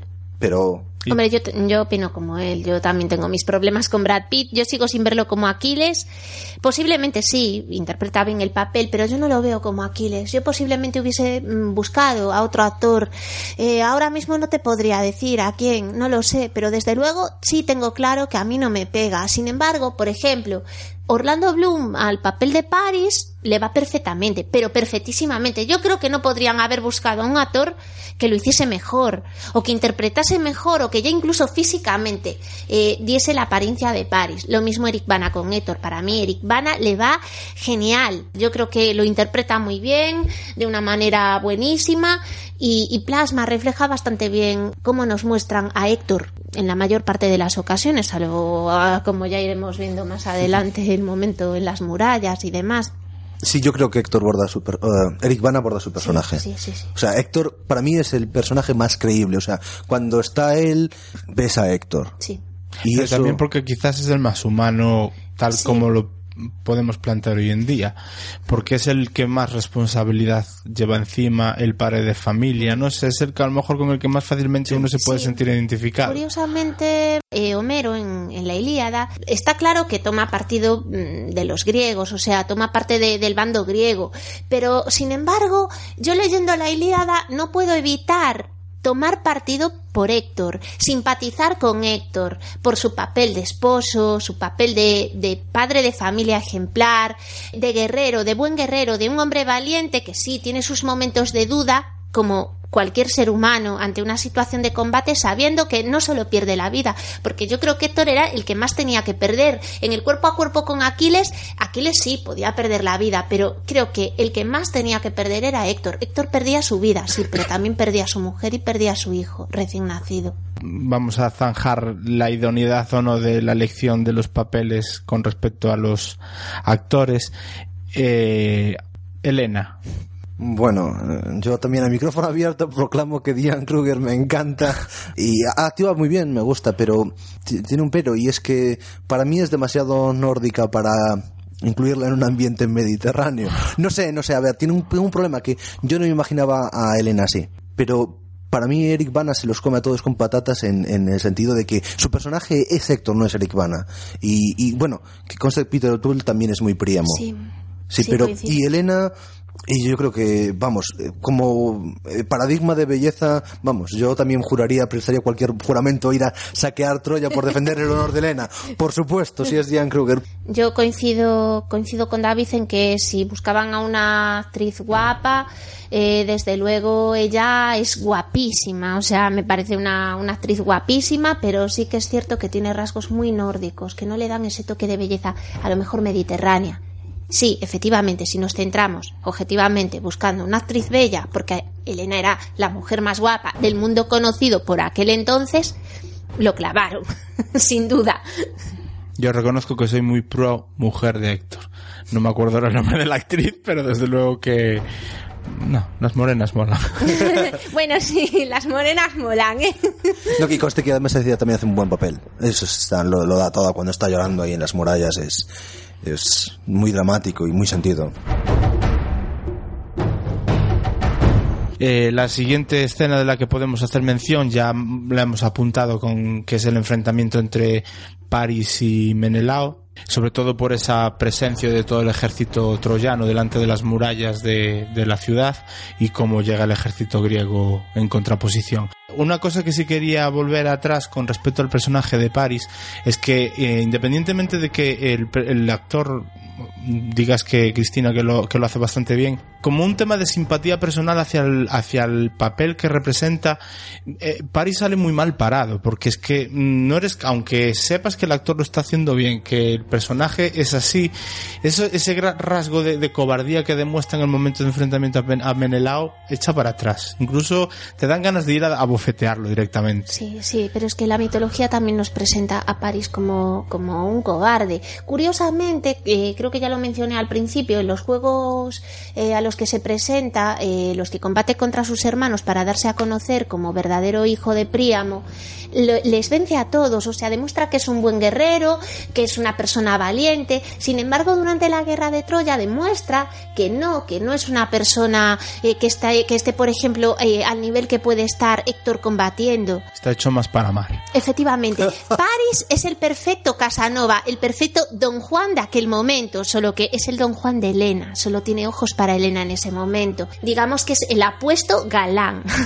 Pero en la película lo que se nos muestra es un París, aunque lo vemos que no lo acabamos de ubicar como perfectamente capacitado para poder ir a un cuerpo a cuerpo, por ejemplo, con Menelao, como es este caso, porque en cuanto dice y- o propone ir a enfrentarse directamente a Menelao, sí que es verdad que él es muy decidido a ir. Es- él está decidido, pero todo el mundo está dándose cuenta de que, uf, como, como vaya a París, eh, se lo va a comer con patatas. Eh, ¿Eso en la Ilíada se ve reflejado o es cosa solamente de la película? Es decir, ¿se ve un Paris decidido a ir a combatir o ya demuestra ese rol más, entre comillas, cobarde? Él sí que está, en la Ilíada se nos muestra un París eh, que sí que no, no rehuye el enfrentamiento, el duelo con Menelao, pero sí que eh, a lo largo de los fragmentos de la Ilíada sí que vemos que, que no, no tiene ese arrojo, ese arranque a la hora de combatir. De hecho, eh, sí, él está perdiendo el, el- cuerpo a cuerpo con Menelao y es finalmente Afrodita quien lo tiene que salvar. Ojo, no lo salva porque él retroceda, sino porque posiblemente los dioses que ven más allá de lo que nosotros vemos, veía claramente que iba a perder el combate y que posiblemente iba a hacer una especie, un amago de retirada. No mencionamos del cuerpo a cuerpo de Ayas con Héctor, porque ya lo hemos mencionado. no lo mejor de ellas es está muriendo griego remar esa es la parte antológica observamos y vemos ese pedazo de contienda que se monta entre griegos y, y troyanos, no aparece Aquiles. ¿Dónde está Aquiles? ¿Qué está haciendo Aquiles? ¿Por qué no, no se mete en el, en el fregado? Hombre, Aquiles está, está enfadado, está enfurecido. Está en cólera, montado en cólera. Y ahí lo que da la, la- el pie al poema, lo que escuchábamos al principio, la cólera de Aquiles, es precisamente la trama principal de lo que va el, el poema en sí. Bueno, ya comentábamos, hablamos antes de la esclava Briseida, que era la esclava de Aquiles, pero resulta que Agamenón también tenía su propia esclava, que era Criseida, la hija del sacerdote Crises. Resulta que Criseida eh, está con Agamenón, entonces su padre envía presentes, esto según la mitología, no estamos hablando de la película, envía muchos presentes al ejército griego para poder recuperar a su hija, pero a pesar de los regalos, de los numerosos regalos, Agamenón se niega a devolverla.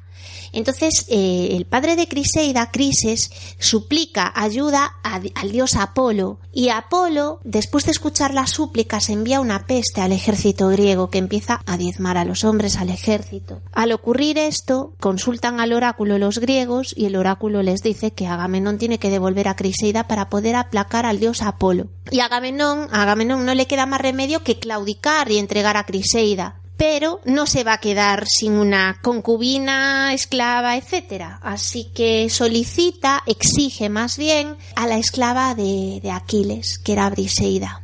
Y Aquiles, en ese momento, monta en cólera, se enfurece, como es posible que a él, a Aquiles, le quiten a su esclava para dársela a Agamenón. No lo tolera, se enfada y decide retirarse del combate.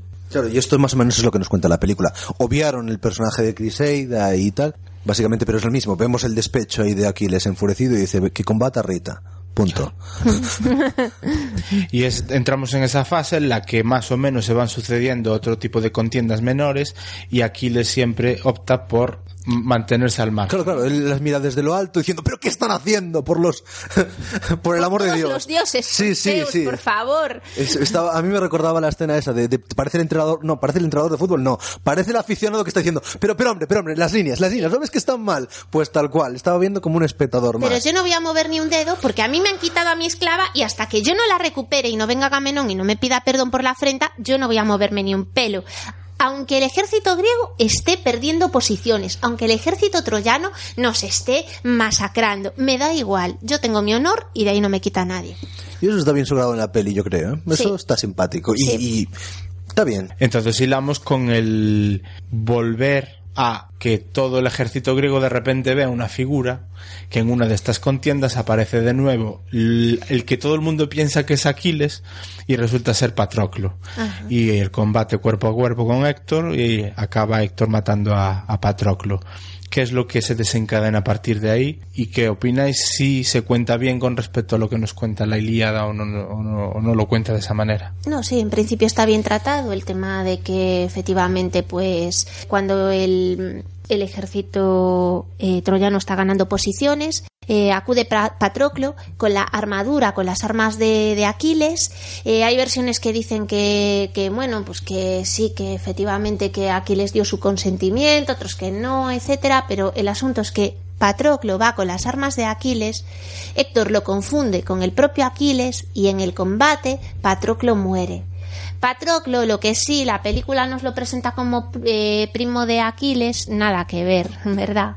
Sí, bueno, volvemos a los delicados temas de las relaciones entre varones en la Grecia, en este caso no helenística, como era con Alejandro y Hefestión, ni siquiera clásica, sino eso. Pues, eh, en, en Grecia, ¿en qué Grecia? En la Grecia micénica, es, no obstante, es muy complicado saber. ¿Podemos afirmar claramente que era una relación homosexual? Es complicado. No se puede afirmar taxativamente un sí, por supuesto. Y desde luego no hay que entenderlas, insisto, como las entendemos eh, hoy en día. Eso ya lo habíamos hablado cuando fue lo de Festión y tal. Desde luego la Ilíada, uno de los eh, epítetos que se le da a Patroclo, es el compañero de armas. Bien, evidentemente es un... Es, es una persona que combate junto, igual que eran, igual que eran Hefestión y, y Alejandro. Son compañeros de armas. Y es curioso recordamos que los, eh, los aqueos iban con, con los con sus conductores de carros. A la al caballo no es su conductor de carros es es el que combate cuerpo a cuerpo con él. O sea es su, su amigo del combate. Y eso eso evidentemente la hermandad en el combate marca mucho. Y además nos presenta una relación de cariño mutuo, otro de los epítetos de, de Patroclo es el compañero más querido, o sea, sí que hay una devoción, una devoción o un afecto, también un cierto rango de, de tutoría, que también se ve, eso sí que se ve en la película, que lo presentan como que es tu primo, entonces es su tutor porque es el pariente más cercano, y eso sí que nos pone muy en relación como eran las relaciones homoeróticas o homosexuales en la Grecia, insisto, más bien clásica. Entonces, claro, retrotraer una, una situación de la Grecia clásica tan atrás es complicado, pero sí que podría existir en otras sociedades eh, de, de guerreros, sí que hay estas relaciones homoeróticas, llamémosles, entre guerreros.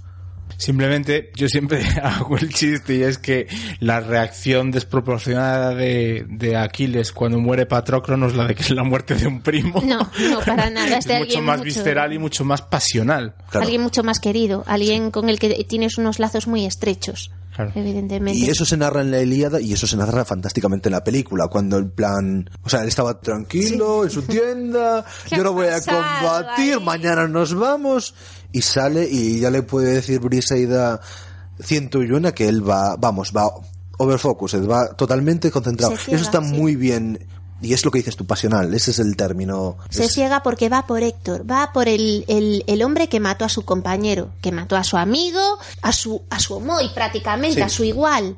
Entonces va por él, se ciega completamente y va por Héctor. Y de ahí la siguiente escena de Héctor, Héctor tan famosa, Héctor.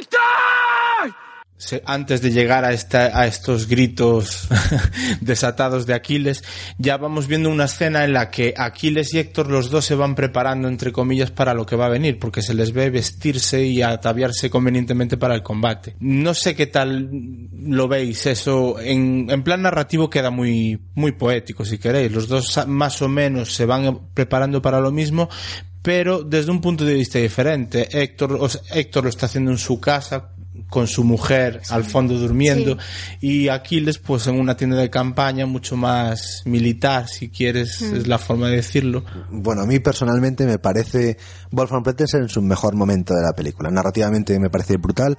La, la- la interpretación de ambos es, es muy buena. O sea, por mucho que dijera que Aquiles, ¿no? o sea, que Brad Pitt no me convence, es que insisto, interpretativamente no hay nada, porque se le nota la furia que va por dentro. En plan, está poniéndose las correas del- de, las, de las muñequeras, de las grebas y está en plan, tú lo ves, y en cambio la actitud de Héctor en plan de resignación. En plan, no voy a llamar a mi mujer, aunque sé que es la última vez que la voy a ver Sí. eh, me voy a poner el coleto que quiero no ponérmelo porque no me va a servir de nada. O sea, son paralelas las escenas. Me parece, insisto, Wolfgang Petersen en su mejor momento. Es- y además, estás, sabes que va a venir, sabes que va a venir, sabes que va a venir el momento de la película y el momento de la liada y lo está dando, porque, porque te está creando la tensión. Para mí, chapó. Sí, sabes que en ese momento Héctor está dedicándole su, última mirada, su despedida a Andrómaca, a su hijo, y que él presiente, sabe que es el final porque sabe que Aquiles está furioso. Me contasteis antes que yo no he leído la Ilíada ni nada por el estilo solo me fío de lo que he visto en la película. Eh, sale directamente de las puertas de Troya a enfrentarse a Aquiles. Aquiles lo está esperando pero parece ser que hay una especie de escarceo anterior en el que Héctor pues se recorre las murallas externas de Troya corriendo. No sé si escapando o si hay alguna intención Sí, efectivamente. Por un lado, sí pretende cansar a Aquiles, pero sí que es cierto que al principio cuando ve a Aquiles furioso al salir de las murallas de Troya, le asalta la duda, el temor. Normal, a ver, vamos a entenderlo. El hombre tenía muchísimo que perder en ese momento. Y desde luego lo que, tal y como se nos describe a- al guerrero Aquiles, que ya se nos presenta como, como un guerrero temible, en, estado, en el estado en el que se encontraba tras la muerte de Patroclo, pues tenía que, que dar realmente miedo. Y Héctor, ante todo, yo creo que Ilíada, la Ilíada, estará, no sé si David estará de acuerdo conmigo, nos presenta un Héctor, a un Héctor muy humano. No nos presenta al Héctor semidios, como casi prácticamente nos presenta pues a Aquiles, nos presenta a un Héctor padre, a un Héctor esposo, a un Héctor humano, ante todo humano. De hecho, lo que estás comentando con respecto a ese Aquiles temible se refleja muy bien en la mirada de Príamo cuando se ve venir de fondo en su carromato. Príamo tiene una mirada de terror mayor ahora que en la escena en la que eh, Paris va a pelear, a pelear con Menelao y se ve todo el ejército griego al mismo tiempo. En cambio ahí solo viene un hombre en un carromato y Príamo realmente tiene una mirada de pánico. En el bueno, el actor Peter O'Toole ahí lo, lo clavó porque realmente le ves el miedo en la cara. Quizás en el único momento en el que realmente le ves miedo antes de la destrucción de la ciudad. Sí, sí, vamos, yo coincido plenamente con los dos. Es, es brutal, sabe, el- sabe lo que les viene encima, sabes que le viene eh, el pelida furioso. Y Es que el contra eso. más mítico, más Claro. basándose Claro. en el personaje mitológico de, de Aquiles. De Sí. hecho, fíjate, fijaros eh, eh, pues la importancia que tendrá la cólera de Aquiles y cómo sería la cólera de Aquiles que la Ilíada versa sobre la cólera de Aquiles y así comienza la, la, la Ilíada, canta, oh diosa, la cólera del peli de Aquiles, cómo tenía que ser su, su enfado, cómo tenía que estar el hombre deseando y clamando la venganza. Eh, me gustaría meter ahí una cosa, porque y no lo comentamos antes y va muy, muy bien al dedo. Me gusta la forma de combatir de Aquiles. Ahí le puedo poner miles de peros a Brad Pitt, pero me gusta la forma de combatir y cómo está recreado. A pesar de que tiene ese mítico drib- driblamiento que parece que estamos ante Cristiano Ronaldo, ante Leo Messi, y después el saltito para tss, espada a la yugular. Me gusta la forma de combatir. Dirás tú, eso no se parece nada a un combate griego clásico. No, no, no, no. Pero es que uno de los epítetos eh, de, que se le otorga eh, exclusivo, en exclusividad, a Aquiles es el de los pies ligeros. Y siempre vemos a Aquiles combatiendo con un nivel más allá, con un nivel de balón de oro. Por eso que, que- eso, cuando los demás hacemos un pase, ellos hacen tres rabonas y aún por encima meten el gol de chilena. Pues eso es el, mismo ejemplo que nos está dando aquí Aquiles cada vez que combate. Lo vimos en el primer combate, lo vimos a lo largo de los combates nada más desembarcar y lo vimos sobre todo ahora en este. Como en plan, se me rompe la lanza, bueno, combate a espada, a una mano, o a do- me da igual. Y sobre todo la agilidad, los pies ligeros. Y eso, cuando lo vi, dije, yes, ahí lo dieron, ahí lo dieron, ahí lo dieron mucho.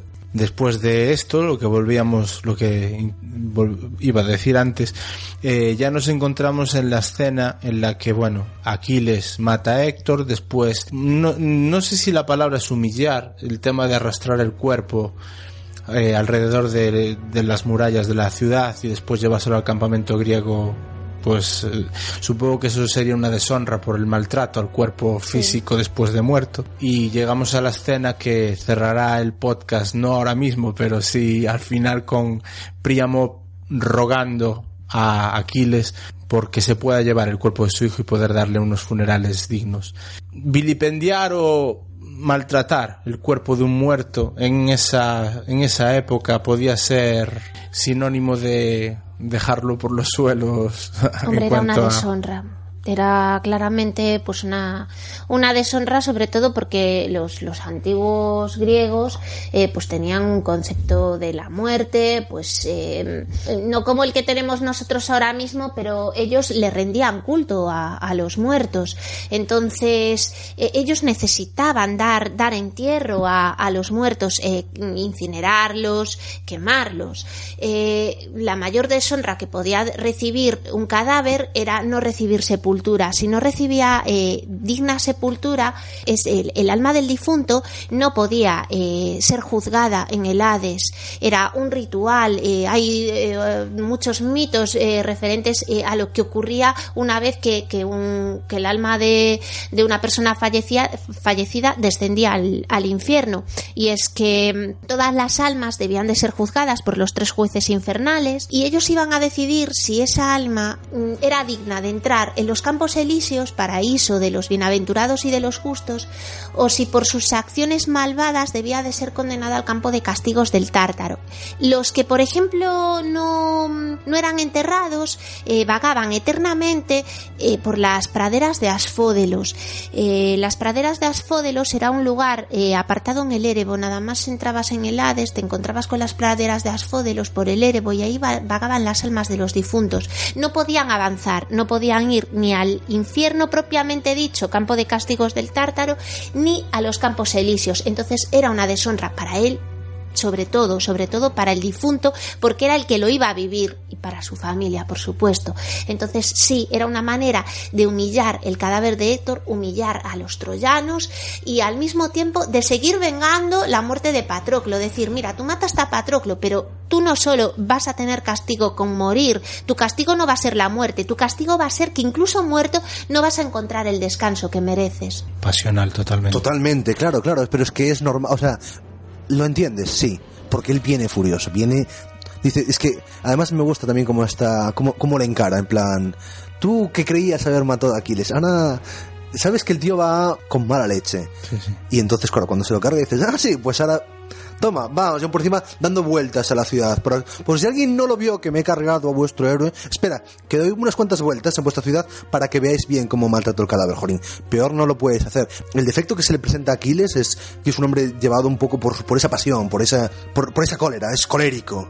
Pero no quiere decir que sea mala gente. Es, ese, es el gran defecto que tiene el Aquiles mítico. Vemos la contraposición entre la serenidad de Héctor Claro. y lo pasional que era Aquiles. O sea, son dos personajes totalmente opuestos. Uno, totalmente pasional, visceral, que se deja arrastrar por las pasiones, y otro mucho más cauto, sereno, apegado a su familia, tranquilo. Ya que hablábamos de la escena en la que Príamo ruega por el cuerpo para recuperar el cuerpo de su de su hijo a Aquiles, que al final se lo concede, vemos los enterramientos o las piras funerarias y un detalle que lo vemos en Héctor, lo vimos en Menelao, lo vimos en Patroclo, lo veremos posteriormente en la, en la propia pira funeraria que le hace Ulises al final de la película Aquiles. La costumbre, no sé si griega o por lo menos en esta película se nos cuenta, no sé si la Ilíada cuenta algo sobre poner las monedas en los ojos de, de los cadáveres. ¿A qué se debe? ¿Por qué se hace? Vamos a ver, en la antigüedad, los griegos, tal y como nos lo cuenta también la mitología, tenían la costumbre, eh, debido a lo que ya comenté, lo que mencioné de, del más allá, de la vida más allá de la muerte, los campos mm, de Asfode, los campos elíseos, etcétera, tenían la costumbre de enterrar a los muertos con una moneda debajo de la lengua, un óvulo concretamente, porque con esa moneda se suponía que iban a pagar el viaje al más allá. ¿Por qué pagar el viaje? Pues bien, las almas cuando morían descendían al Tártaro. Una vez que descendían, bueno, Tártaro, llamémosle Tártaro al Hades. Una vez que descendían al Hades y mm, atravesaban la laguna Estigia, tenían que ir al otro lado de esa laguna Estigia a través del río Aqueronte. Y ese río solo lo podían atravesar en la barca de Caronte, que era el barquero. Y ese barquero te exigía un peaje para llevarte en la barca. Y el peaje era el óvulo. Si no lo llevabas, igualmente mm, de nada servía que te hubiesen sepultado. No podías continuar el viaje y vagabas eternamente. Necesitabas esa moneda. Pero la costumbre era meterla debajo de la lengua. En ningún momento yo he oído, tengo referencias, no sé si vosotros escuchasteis o tú, David, de ponerlo encima de los ojos.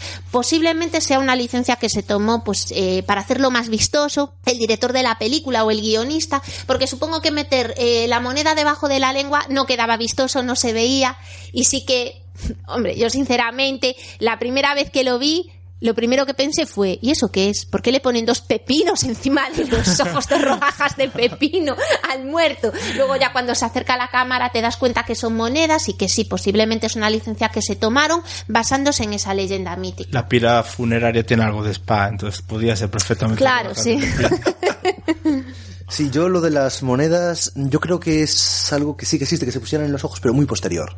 O sea, muy posterior. Evidentemente no estamos hablando de, del siglo XII, antes de Cristo ni de broma, incluso de época griega. Lo de época griega lo normal es eso. Sobre todo porque eh, la boca la cierras. Y los ojos no. Te los, te los puedes... Creo que, por ejemplo, en las sábanas, a nivel anecdótico, y es una simple reminiscencia que ahora mismo tengo, creo que en la sábana santa de Turín, cadáver que se supone que es de Cristo, tienen restos de, de dos monedas romanas. Claro, estamos hablando ya de, insisto, 12 siglos de diferencia. Las costumbres funerarias, y evidentemente, si, si estamos, si consideramos creíble, por lo menos la sábana santa de Turín como un enterramiento del siglo I, que en teoría sería lo que sigue, estamos hablando de unas costumbres funerarias en un mundo totalmente distinto a lo que es la, la Grecia, ya no digamos eso, eh, arcaica, sino incluso micénica o, vamos, o homérica. Eh, se nos está acabando la peli y llegamos a una escena en la que un soldado griego, bueno, de una de las de los pueblos que forman el contingente griego, está tallando un, caballo y a Ulises se le enciende la bombillita encima de la cabeza y bueno, no, no nos lo dicen expresamente, pero concluyes que se le está pasando por la cabeza la, el famoso, la idea del famoso caballo de Troya. Tengo entendido de que la Ilíada eso no aparece en ningún momento. Entonces querría saber de dónde sale, qué fuentes son las que nos cuentan la historia del caballo de Troya y cómo ha pasado tan a la historia de todo esto que estamos contando eh, sin ser realmente parte de la historia que nos cuenta Homero en la Ilíada. Hombre, una de las fuentes eh, más mm, conocidas que nos narra eh, lo que ocurrió el décimo año de batalla, ya al final de la guerra, la historia del caballo, eh, nos la narra Virgilio en la Eneida, concretamente en el libro segundo de la Eneida, donde Eneas recuerda lo que ocurrió la noche del saqueo de Troya y los días previos, y nos cuenta que, mm, que precisamente pues los, los griegos y otras fuentes además nos cuentan que los griegos eh, por medio de Ulises tuvieron la idea, la tuvo Ulises sin duda, de crear un caballo de madera en el que se ocultaría lo mejorcito del ejército griego. Entonces se trataba de que ese caballo penetrase dentro de las murallas de Troya, pero no era una misión fácil. Para ello lo primero que tenían que hacer era fingir una retirada, hacer creer a los troyanos que el ejército griego, cansado de diez años largos de batalla, se marchaban. Entonces, ¿qué hicieron? Recogieron todo, cogieron las naves y zarparon. Y se ocultaron, eso sí, pues eh, detrás de, mm, vamos, de un montículo, de una isla, bueno, hay varias versiones, en una zona aislada donde sabían que los troyanos no los podían ver. Y dejaron en el campamento, en lo que antes ocupaba el campamento griego, dejaron a un soldado griego que era muy hábil mintiendo. Eh, era un tal Sinón. Este Sinón empezó a lamentarse de su mala suerte mientras pasaban unos troyanos por allí para, para mirar a ver qué, qué pasaba, qué ocurría. Y empezó a gritos de ¡Ay, Dios mío, estos griegos qué malos son! ¡Qué malos son! ¡Qué malo es este Ulises que me ha dejado aquí solo! ¡Embusteros! ¡Me han dejado tirado! Después de tantos años de batalla, al final se rinden. Entonces los troyanos se acercaron y le preguntaron a Sinón, pero hombre, ¿qué ocurre? Ya no vemos rastro de los griegos, ¿qué ha ocurrido? Y Sinón dijo, pues nada, que los griegos han cansado, se han cansado de la batalla y han decidido marcharse. Y han dejado este caballo como ofrenda a los dioses. Pero es que aún encima, estos griegos que son tan malos me han dejado a mí aquí para que me matéis vosotros. Y dejan el caballo porque dicen, lo hicieron precisamente tan grande, tan grande este caballo para que no lo podáis meter dentro de la ciudad. Evidentemente, y esto es un inciso que hago, el caballo era mayor que la muralla de Troya, que la puerta de Troya. Lo hicieron así, lo pensó así Ulises, para que mm, era parte de la estrategia. Si ellos veían que el caballo era difícil de, de meterlo en Troya, no desconfiarían tanto y harían lo posible para meterlo dentro. Psicología inversa prácticamente. O sea, dices que esto es difícil de meter en nuestra ciudad, pues ya verás cómo hacemos lo posible para meterlo, aunque sea tumbando nuestra misma muralla. Eh, efectivamente, Sinón se quejó al ejército troyano de lo que había ocurrido y el ejército troyano decidió efectivamente meter el caballo dentro. Era como un símbolo de ofrenda a los dioses que dejaban los griegos y que los troyanos no tenían ni por qué quemarlo ni nada. Y aquí nos encontramos con que apareció un adivino troyano llamado Laoconte, que al igual que Casandra tenía el don de la profecía y dijo no hagáis eso, que este caballo va a traer la desgracia a Troya. Pero los dioses que tomaban parte de la batalla, ahí favorecieron a los griegos. Poseidón tomó parte en ese momento de la situación y eh, mandó unas serpientes marinas que ahogasen a Laoconte y a sus hijos que estaban en ese momento. Esto lo podemos ver en, en una obra de arte, por ejemplo, a propósito, la famosa obra de Laoconte y sus hijos, esta escultura eh, helenística, eh, recrea precisamente este momento en el que Laoconte, que acaba de decir, por favor, no metáis el caballo dentro de Troya porque supone la perdición, en ese momento Poseidón lo mata. Y los troyanos meten el caballo, tiran parte de la muralla para que el caballo pueda entrar y celebran una fiesta. Y ahí ya se ha liado.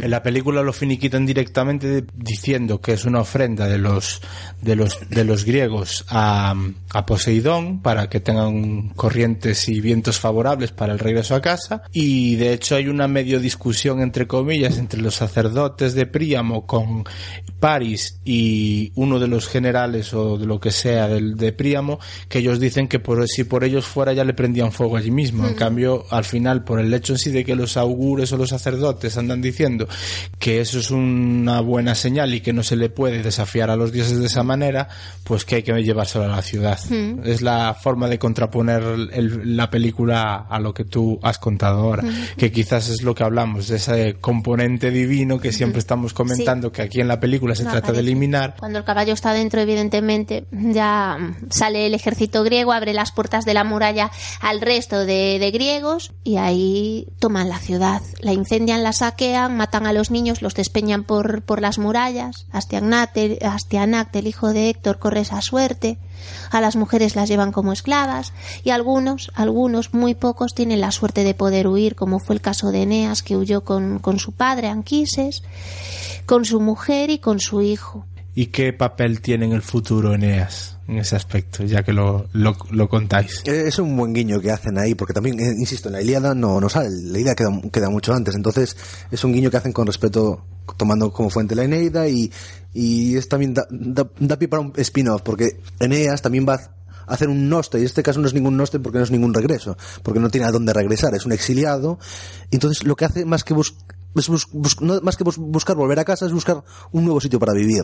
Y después de muchos escarceos por el Mediterráneo, en este caso más que oriental, por el occidental, con parada en, en Cartago, llega a la península itálica y deciden asentarse en torno al, al Lacio, donde contrae matrimonio con la hija del rey del lugar y a partir de ahí eso da origen a Rómulo y Remo, fundación de, de Roma, etcétera, etcétera, etcétera. Por eso siempre los romanos van a tener una vinculación mítica con, con los antiguos héroes trágicos griegos, que es lo que evidentemente hace Virgilio cuando compone, cuando Augusto le manda a componer la Eneida. Recordemos que todos los, toda la dinastía, vamos, tanto César como Augusto son muy honrados por su por su ascendencia en mítico, la importancia que tiene Afrodita en su en su en su familia y evidentemente la Eneida es una composición encargada por Augusto para dignificar a Augusto y está ahí, está ahí presente. Entonces, qué mejor que dignificarlo, dignificando incluso la propia ciudad que acabas de ref organizar, que es lo que hace Augusto.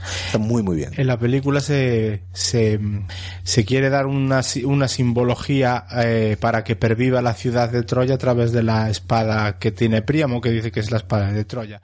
¿Cómo te llamas? Eneas. ¿Sabes manejar la espada? Sí. La espada de Troya. Mientras sea un troyano quien la empuñe, nuestro pueblo tendrá futuro.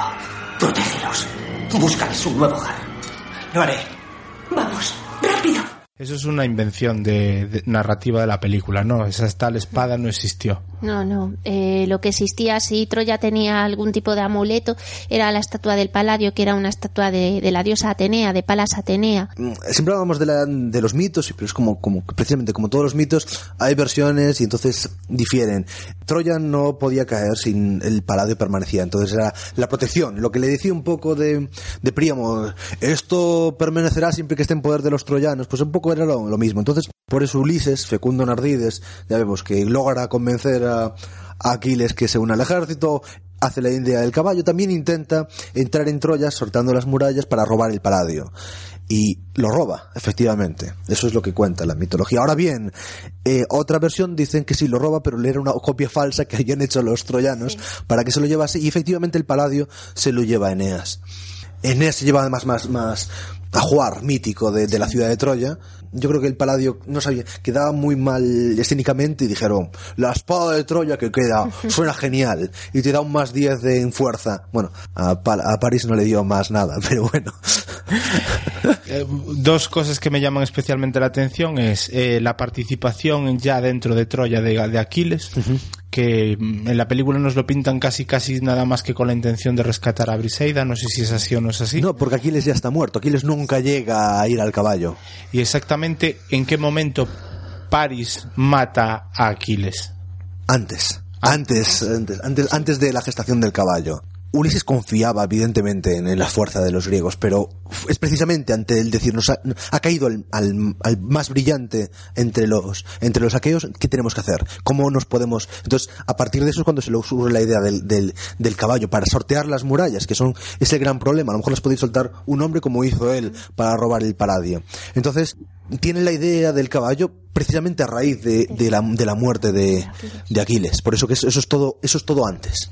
Aquiles lo mata a Paris de un flechazo. Aquiles, eh, por supuesto, Paris era malísimo arquero, o sea, era muy mal arquero.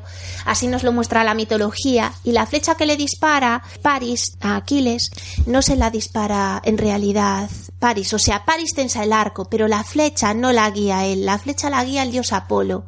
Así es lo que nos cuenta la mitología griega. Apolo tomó parte del bando de los, eh, de los troyanos y dirige la flecha al talón de Aquiles. Y ahora nos preguntamos, al talón, ¿por qué al talón? ¿Por qué Aquiles muere de un flechazo en el talón y no, por ejemplo, en el corazón? Para eso nos remontamos otra vez eh, a la infancia de Aquiles, concretamente cuando era un bebé. Nada más nacer Aquiles, eh, hijo de Tetis y de Peleo, su madre recordó un oráculo que decía que, que su hijo que moriría moriría posiblemente en una guerra y o en donde fuese, pero que su hijo estaba destinado a morir.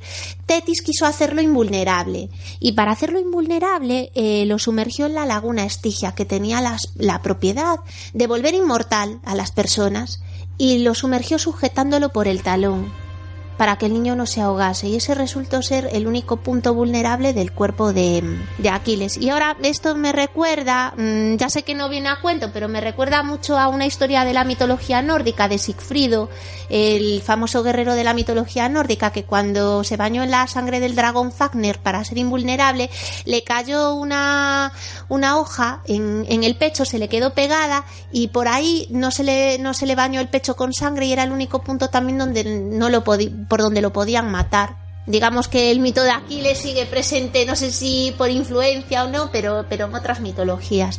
Exactamente, porque Paris en la película le da un jamacuco o algo así en el momento de tensar la, el arco y le sale, se le desvía totalmente la flecha y se le clava directamente a Aquiles. Y bueno, la imagen es que Aquiles, pues sí, le hace pupita, pero realmente darán, dan a entender que es por la cantidad de flechas Claro. que después Paris sigue a continuación arrojando. ¿Qué pasa? Que Aquiles se arranca las flechas y cuando llega todos los soldados que están a su alrededor solo ven una clavada en el talón. Entonces es, Claro. supongo que es la, la manera que tiene narrativamente la película de explicar por qué... Pe- Pero eso es, es lo que me gusta, ¿eh? ahí está bien hecho, porque dices tú, entonces al final muere de un flechazo en el talón, claro, es lo único que estás viendo, muere porque tiene una flecha, el resto de las flechas no está bien. Es lo que volvemos antes, es la forma de hacer histórico el mito. Está fantástico. Ahora bien, ahí dices tú, vamos a ver, ¿qué parte Paris, qué parte de Brice diciendo, no, no dispares más, no has entendido? O sea, ahí es el personaje ahí de Paris, bueno, ya- si ya te caía, lo que decías tú, ya se caías mal durante toda la película, ahora dices, "Ah, por encima es un normal, ya las tiene todas. Ahí, cortito, cortito.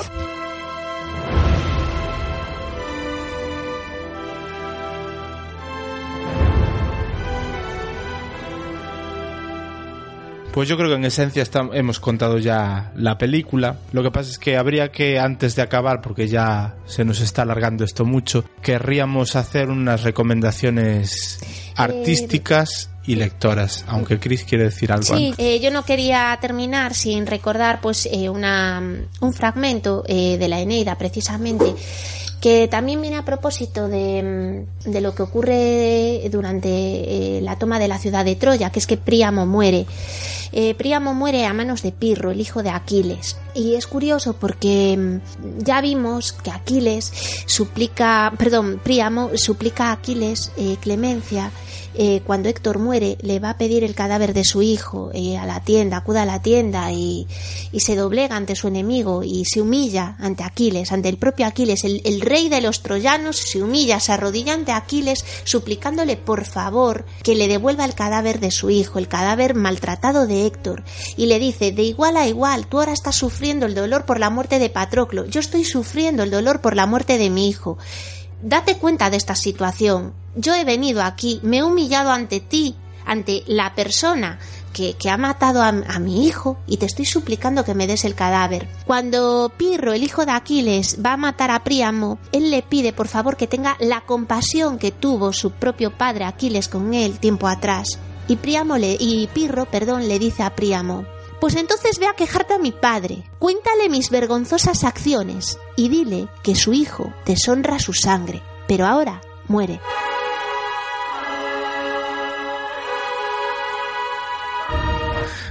Eh, bien, ya sabemos de quién heredó la cólera, ¿no? No, sería lo único que heredó. Porque es, es en el único momento en el que Pirro aparece. Eh, ahora mismo yo, yo lo que estaba mm, leyendo era un, un fragmento del, del canto 2 de la Eneida. Eh, no, Pirro aparece antes, eh, durante los últimos combates en, en la guerra de Troya.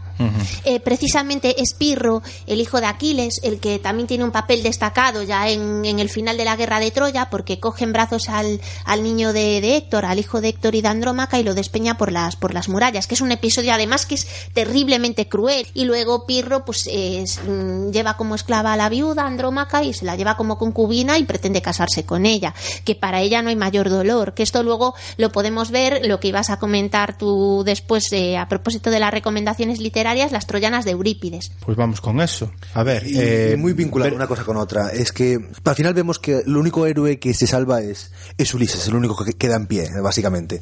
Y esto no es así, lo hemos comentado y tal, y es un poco el resumen que vamos a hacer y que va muy a, a raíz de las recomendaciones. Eh, la literatura, ese universo paralelo, ¿qué cosas podéis leer que a, a mayores que no solo es las dos obras clásicas que son la Ilíada y la Odisea, es precisamente qué pasa con todos estos héroes griegos. Todos vuelven a casa, ya te dijimos, Agamenón no muere aquí, Menelao tampoco, Ajax, eh, sí, al final Ajax muere, muere en Troya, Ulises ya sabemos que tampoco no, y hay muchos, una, una larga lista de héroes. Entonces, todos estos héroes vuelven a, vuelven a casa con diferentes avatares, y vuelven a casa y tardan tanto en volver, recordemos que Ulises tarda 10 años más en volver, por este trato no solo a los niños, no solo a las mujeres, sino también a los dioses. El furor ciego que, que acaban de cometer, la, la violencia con la que entran los aqueos en, en Troya es, es salvaje, no solo con la población, que hasta cierto punto es, lo que tiene la guerra, ¿no? Pero sino también con los templos de los dioses, cosa que no perdonan, y que se lo harán pagar en los sucesivos viajes de vuelta. Y es muy interesante leer estos relatos de viajes. La mitad se han la mitad no, se han perdido todos menos uno solo conservamos la Odisea, pero muchos se conservan fragmentos, otros han sido recreados, hablaremos más con, respecto a ellos, y me parece muy, muy interesante todo, esta, todo esto.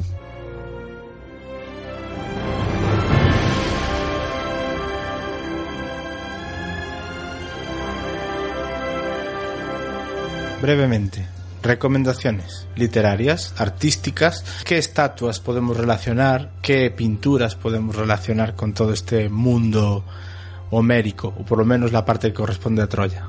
Bueno, eh, si empiezo por pinturas, dejamos los libros para después. Yo me quedo volviendo a estas pinturas de, de- época clásica, vamos, de las pinturas eh, que se plasman en, en cerámica clásica, yo me quedo con una por, por su belleza y por su mm, romanticismo. Yo también soy un romántico. Y, aunque no lo parezca, y, y también me encanta, eh, hay una, una crátera espectacular, bueno, si no es una crátera, un Kilis, que se ve a Aquiles matando a Pentesilea. Es dramático, una escena, dices que tiene de romántico, esto es... Total, es- Pero es es, es- muy bonita. coincido. Es, eh, es una de las que a mí más me gusta, sobre todo por, por lo que por lo que tiene romanticismo. Pentesilea era la reina de las Amazonas, luchaba a favor de los troyanos. Las, las Amazonas eran las hijas de Ares, eran guerreras indómitas y por encima mujeres, las tenían todas, ¿no? Y evidentemente Ares tomó partido por, por Troya, y entonces Pentesilea, como reina de las Amazonas, luchó con, con los troyanos. Esto fue una gran decepción a mí porque esto no aparece en la Ilíada, es este universo expandido que comentamos. ¿Qué pasó? Que claro, eh, luchaba con, con casco, evidentemente. Cuando Aquiles se la estaba directamente, se la, la estaba matando, eh, sus miradas se cruzaron y se dio cuenta de cuán bella era la reina de las Amazonas y cuán, o sea, fue un flechazo a primera vista. El problema es que ya le había dado tarde.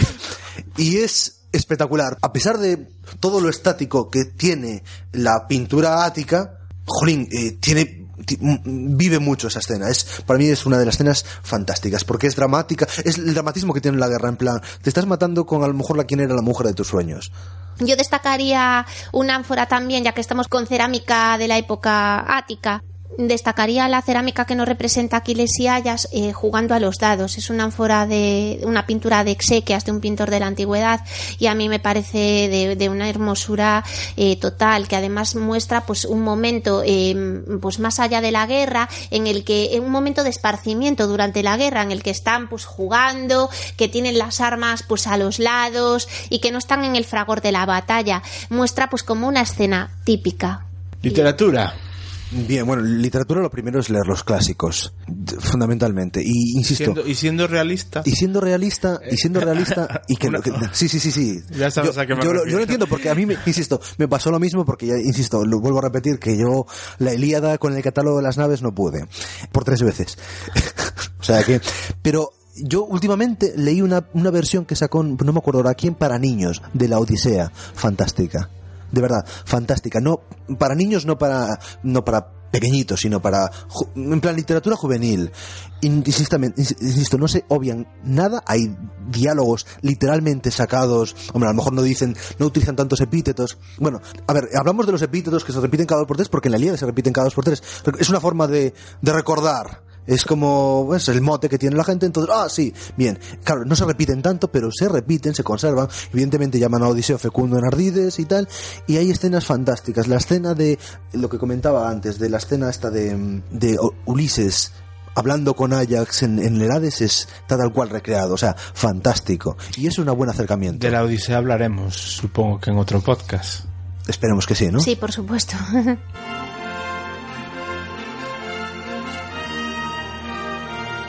Y después de los clásicos, uno de los de estos nostos, de estos viajes de regreso, ha sido recreado por Manfredi. Hablamos de Manfredi con Alejandro y no quiero no mencionarlo aquí. Y es un nostoi de Diomedes, un personaje que en la peli obviaron por completo, pero era, por así decirlo, el segundo mejor griego en todo. Porque era, era muy bueno en Ardides, pero no era tan bueno como Ulises. Era muy buen combatiente, pero no era tan bueno como Aquiles. Era buen rey, pero no era tan pastor de hombres como era Agamenón. Un tío bueno, pero no el soberbio, en- no el mejor en todo. Y eh, Manfredi recrea un nostoi muy interesante que se titula, el libro se titula La conjura de las reinas, porque, como estábamos comentando antes, todos los héroes troyanos, de- bueno, los héroes, que los héroes griegos que viajaron a Troya, después de 10 años, sus mujeres que quedaron en los palacios, pues se sienten o deshonradas o despechadas, no es que se sientan, muchas veces lo fueron, y entonces eh, les dan las del pulpo y dicen, ¡hala! A seguir guerrando por ahí. Lo mismo le pasa a Diomedes y emprende un viaje muy interesante intentando recrear eh, Manfredi cómo sería el choque de estas civilizaciones del bronce contra el hierro, cómo intentar asentarse en Italia. Ahí la leyenda, eh, la leyenda, que, vamos, el mito que se conserva es que Diomedes se asentó en la Magna Grecia. Entonces intentan como los primeros encuentros con las poblaciones itálicas, hay un encuentro misterioso con otros personajes de la guerra de Troya que no quiero spoilear. Es un libro que a mí me lo recomendaron y yo dije, "Mm, no sé qué tal estará. Fantástico, La conjura de las reinas de Manfredi, altamente recomendable. Yo también quería comentar, mencionar la Eneida de Virgilio. Es interesante porque nos narra, pues, eh, eso, el el final de lo que es la guerra de Troya. En cuanto a fuentes, también tenemos la biblioteca mitológica de Apolodoro y ya mencioné Troyanas de Eurípides. Y luego, por otra parte, los que quieran iniciarse un poco con el tema de la mitología o que hayan visto Troya, pero que tengan alguna duda de los nombres de los héroes, dioses, dioses no aparecen, pero bueno, con lo que estamos comentando aquí, etcétera, para consultar dudas está el diccionario de mitología griega y romana de Pierre Grimal, que es, es una obra, una obra imprescindible para, para consultar la mitología. De ponerse a escuchar este podcast y tenerlo al ladito para ir consultando cosas también. Intentando, Sí. Aún intentando explicar todo lo que, lo que queremos, que se nos está yendo el tiempo. Creo que quieres hacer un último apunte bibliográfico. David. Sí, sí, que no tiene que ver con Troya, pero sí. Y es una es la gran novela de la historia de la arqueología. Es una novelización más o menos así simpática. Es, es un- a ver, no es una novela, pero es está novelizado. De manera lo que es como si fueron los grandes haciendo los grandes descubrimientos de la arqueología, más bien del, de- de- del siglo XIX, de finales del siglo XIX, principios del, siglo XX, que es el libro de C.W. Ceram, Dioses, tumbas y sabios. No solo nos vamos a encontrar eh, Troya, no solo nos vamos a encontrar, no, eh, habla de grandes civilizaciones, como puede ser pues la griega, como puede ser la egipcia, babilónica, e incluso hay, tiene un libro dedicado a civilizaciones precolombinas. Pero yo me quedo sobre todo con el primero, porque no- te cuenta la historia de Schliemann, que antes esbozamos al principio del podcast, de lo que siente él al descubrir Troya, es, está muy bien recreado, y incluso va más allá, porque no solo te habla de Schliemann, sino que te habla de las primeras excavaciones en Pompeya, y también, también te habla de Sir Arthur Evans y su reconstrucción en Noxos, totalmente recomendable. Me lo recomendaron en el instituto y mi profesora de latín, vamos, tiene el cielo ganado solo por esa recomendación. Muy ameno y muy interesante. Eh, hay otro libro, a mí personalmente, yo lo descubrí un día que fui por Santiago a la, a la biblioteca, a una, oye, a una biblioteca, a una librería de, de Santiago y, y mirando las estanterías me encontré con, con uno que se llama El Toro de Minos. Trata sobre los descubrimientos de Schliemann y, y Arthur Evans y te los narra cogiendo fragmentos de la autobiografía que hizo Schliemann donde narra sus, sus descubrimientos, el descubrimiento de Troya, de Micenas, etcétera, y la reconstrucción que hizo Arthur Evans de lo que era el Palacio del Rey Minos en Creta. Bueno, vamos a acabar, tenemos que despedir, vamos a dejar de todas maneras la última, bueno, la última no es la última escena en la película, pero sí eh, la que convenimos antes en decir que era una de las más, la que más nos puede contar de todo lo que es la guerra de Troya, que es la de Príamo suplicando el cuerpo de su hijo a Aquiles. Quiero que me hagáis en dos frases un resumen de lo que veis vosotros en esa, en esa escena y ya despedimos el podcast. Antes de nada, quiero agradecer que estamos grabando en un sitio más o menos privilegiado porque la verdad es que estamos súper cómodos y es en un local de una asociación de vecinos de, bueno, la asociación de vecinos Manuel Murguía de Oseiro que nos ha cedido el local para poder grabar este podcast y creo que, bueno, por lo que sé nos lo van a dejar más veces. Vamos a acabar ya para el próximo, que supongo que sí que lo haremos de la Odisea, aunque eso estará por ver. No, no creo que hagamos un, un vídeo viral dado el éxito del primero, pero bueno. ¿Quién de los dos empieza con el- la escena de Príamo y Aquiles? Bueno, a mí, una, me parece un, un puntazo para terminarla porque es como termina la propia Ilíada. Con los, la petición de, de- del cuerpo eh, de Príamo a, a Aquiles y después los, los juegos funerarios que se hacen en honor, en honor a- al comandante en jefe, en honor a Héctor, que es, es como termina. Entonces me parece un final perfecto. Punto dos, eh, dramáticamente fantástico. O sea, hay a Peter O'Toole da todo su papel y lo que dice, lo escucharemos en cinco segundos, es fantástico. Te quedas, vamos, te, te conmueve, ¿no? Y es, me- no, no hay palabras. Me Te parece- remueven las tripas. Sí, sí, sí, sí, es muy, muy bueno. Y ves como, como Héctor despierta de su, de su cólera. Me quedo después, que no lo vamos a escuchar, pero me quedo como, como después llora ante, ante el cadáver de Héctor y le dice, bueno, no nos vemos en nada, amigo. Sí, efectivamente, eh, coincido, coincido con David y además eh, añado lo que vemos ahí es el dolor, el dolor ante la pérdida de un ser querido y lo que es capaz de hacer el ser humano, eh, de humillarse ante, ante su enemigo por recuperar, La parte más humana de toda esta, de este tinglado. sin lugar a dudas. Es lo- la parte más humana, pero de la Ilíada, eh, de la película, y creo que eh, la película plasma, plasma muy bien. De hecho, en, en, en la Ilíada, creo que es, eh, sin duda, yo, para mí, es el momento más emotivo de, de una novela bélica, que viene a ser una novela bélica, es el momento más emotivo, sin lugar a dudas. El más sentimental, el más sentido. Gracias, Cristina. Un placer. Tenemos un fichaje muy bueno, vamos, excelente para hablar de, de temas mitológicos. Yo os doy y las gracias que a vosotros por darme la oportunidad de, de estar aquí. Seguro que, que la gente le va a encantar.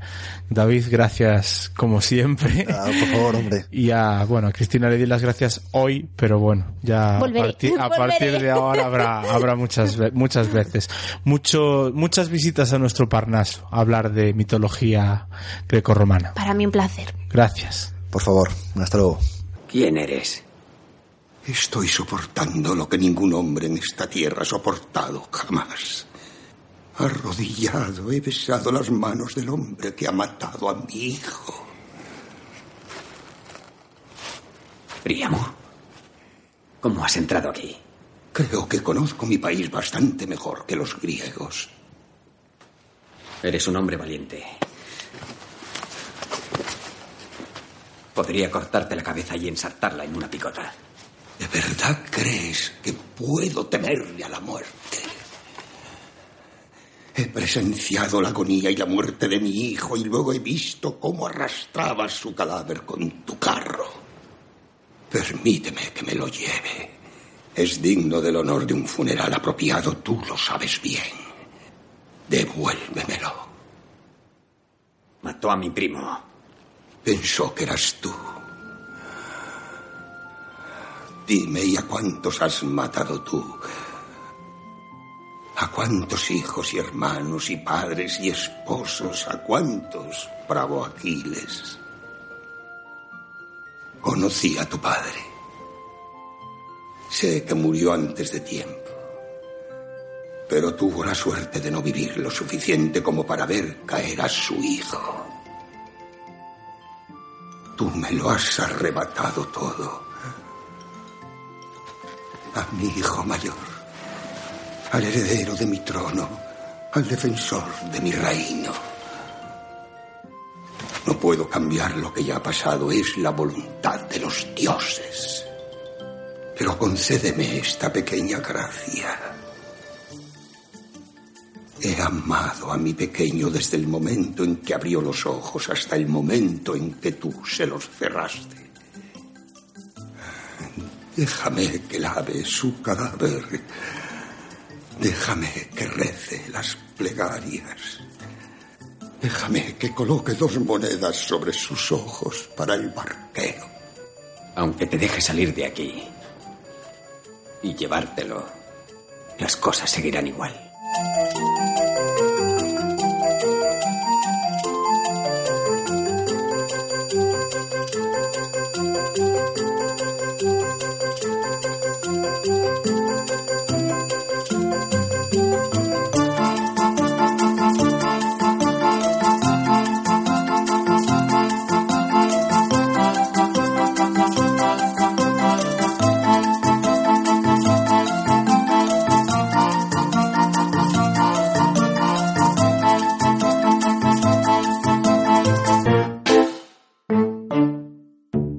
Agradecemos al Departamento de Xuventude del Concello de Arteixo su colaboración.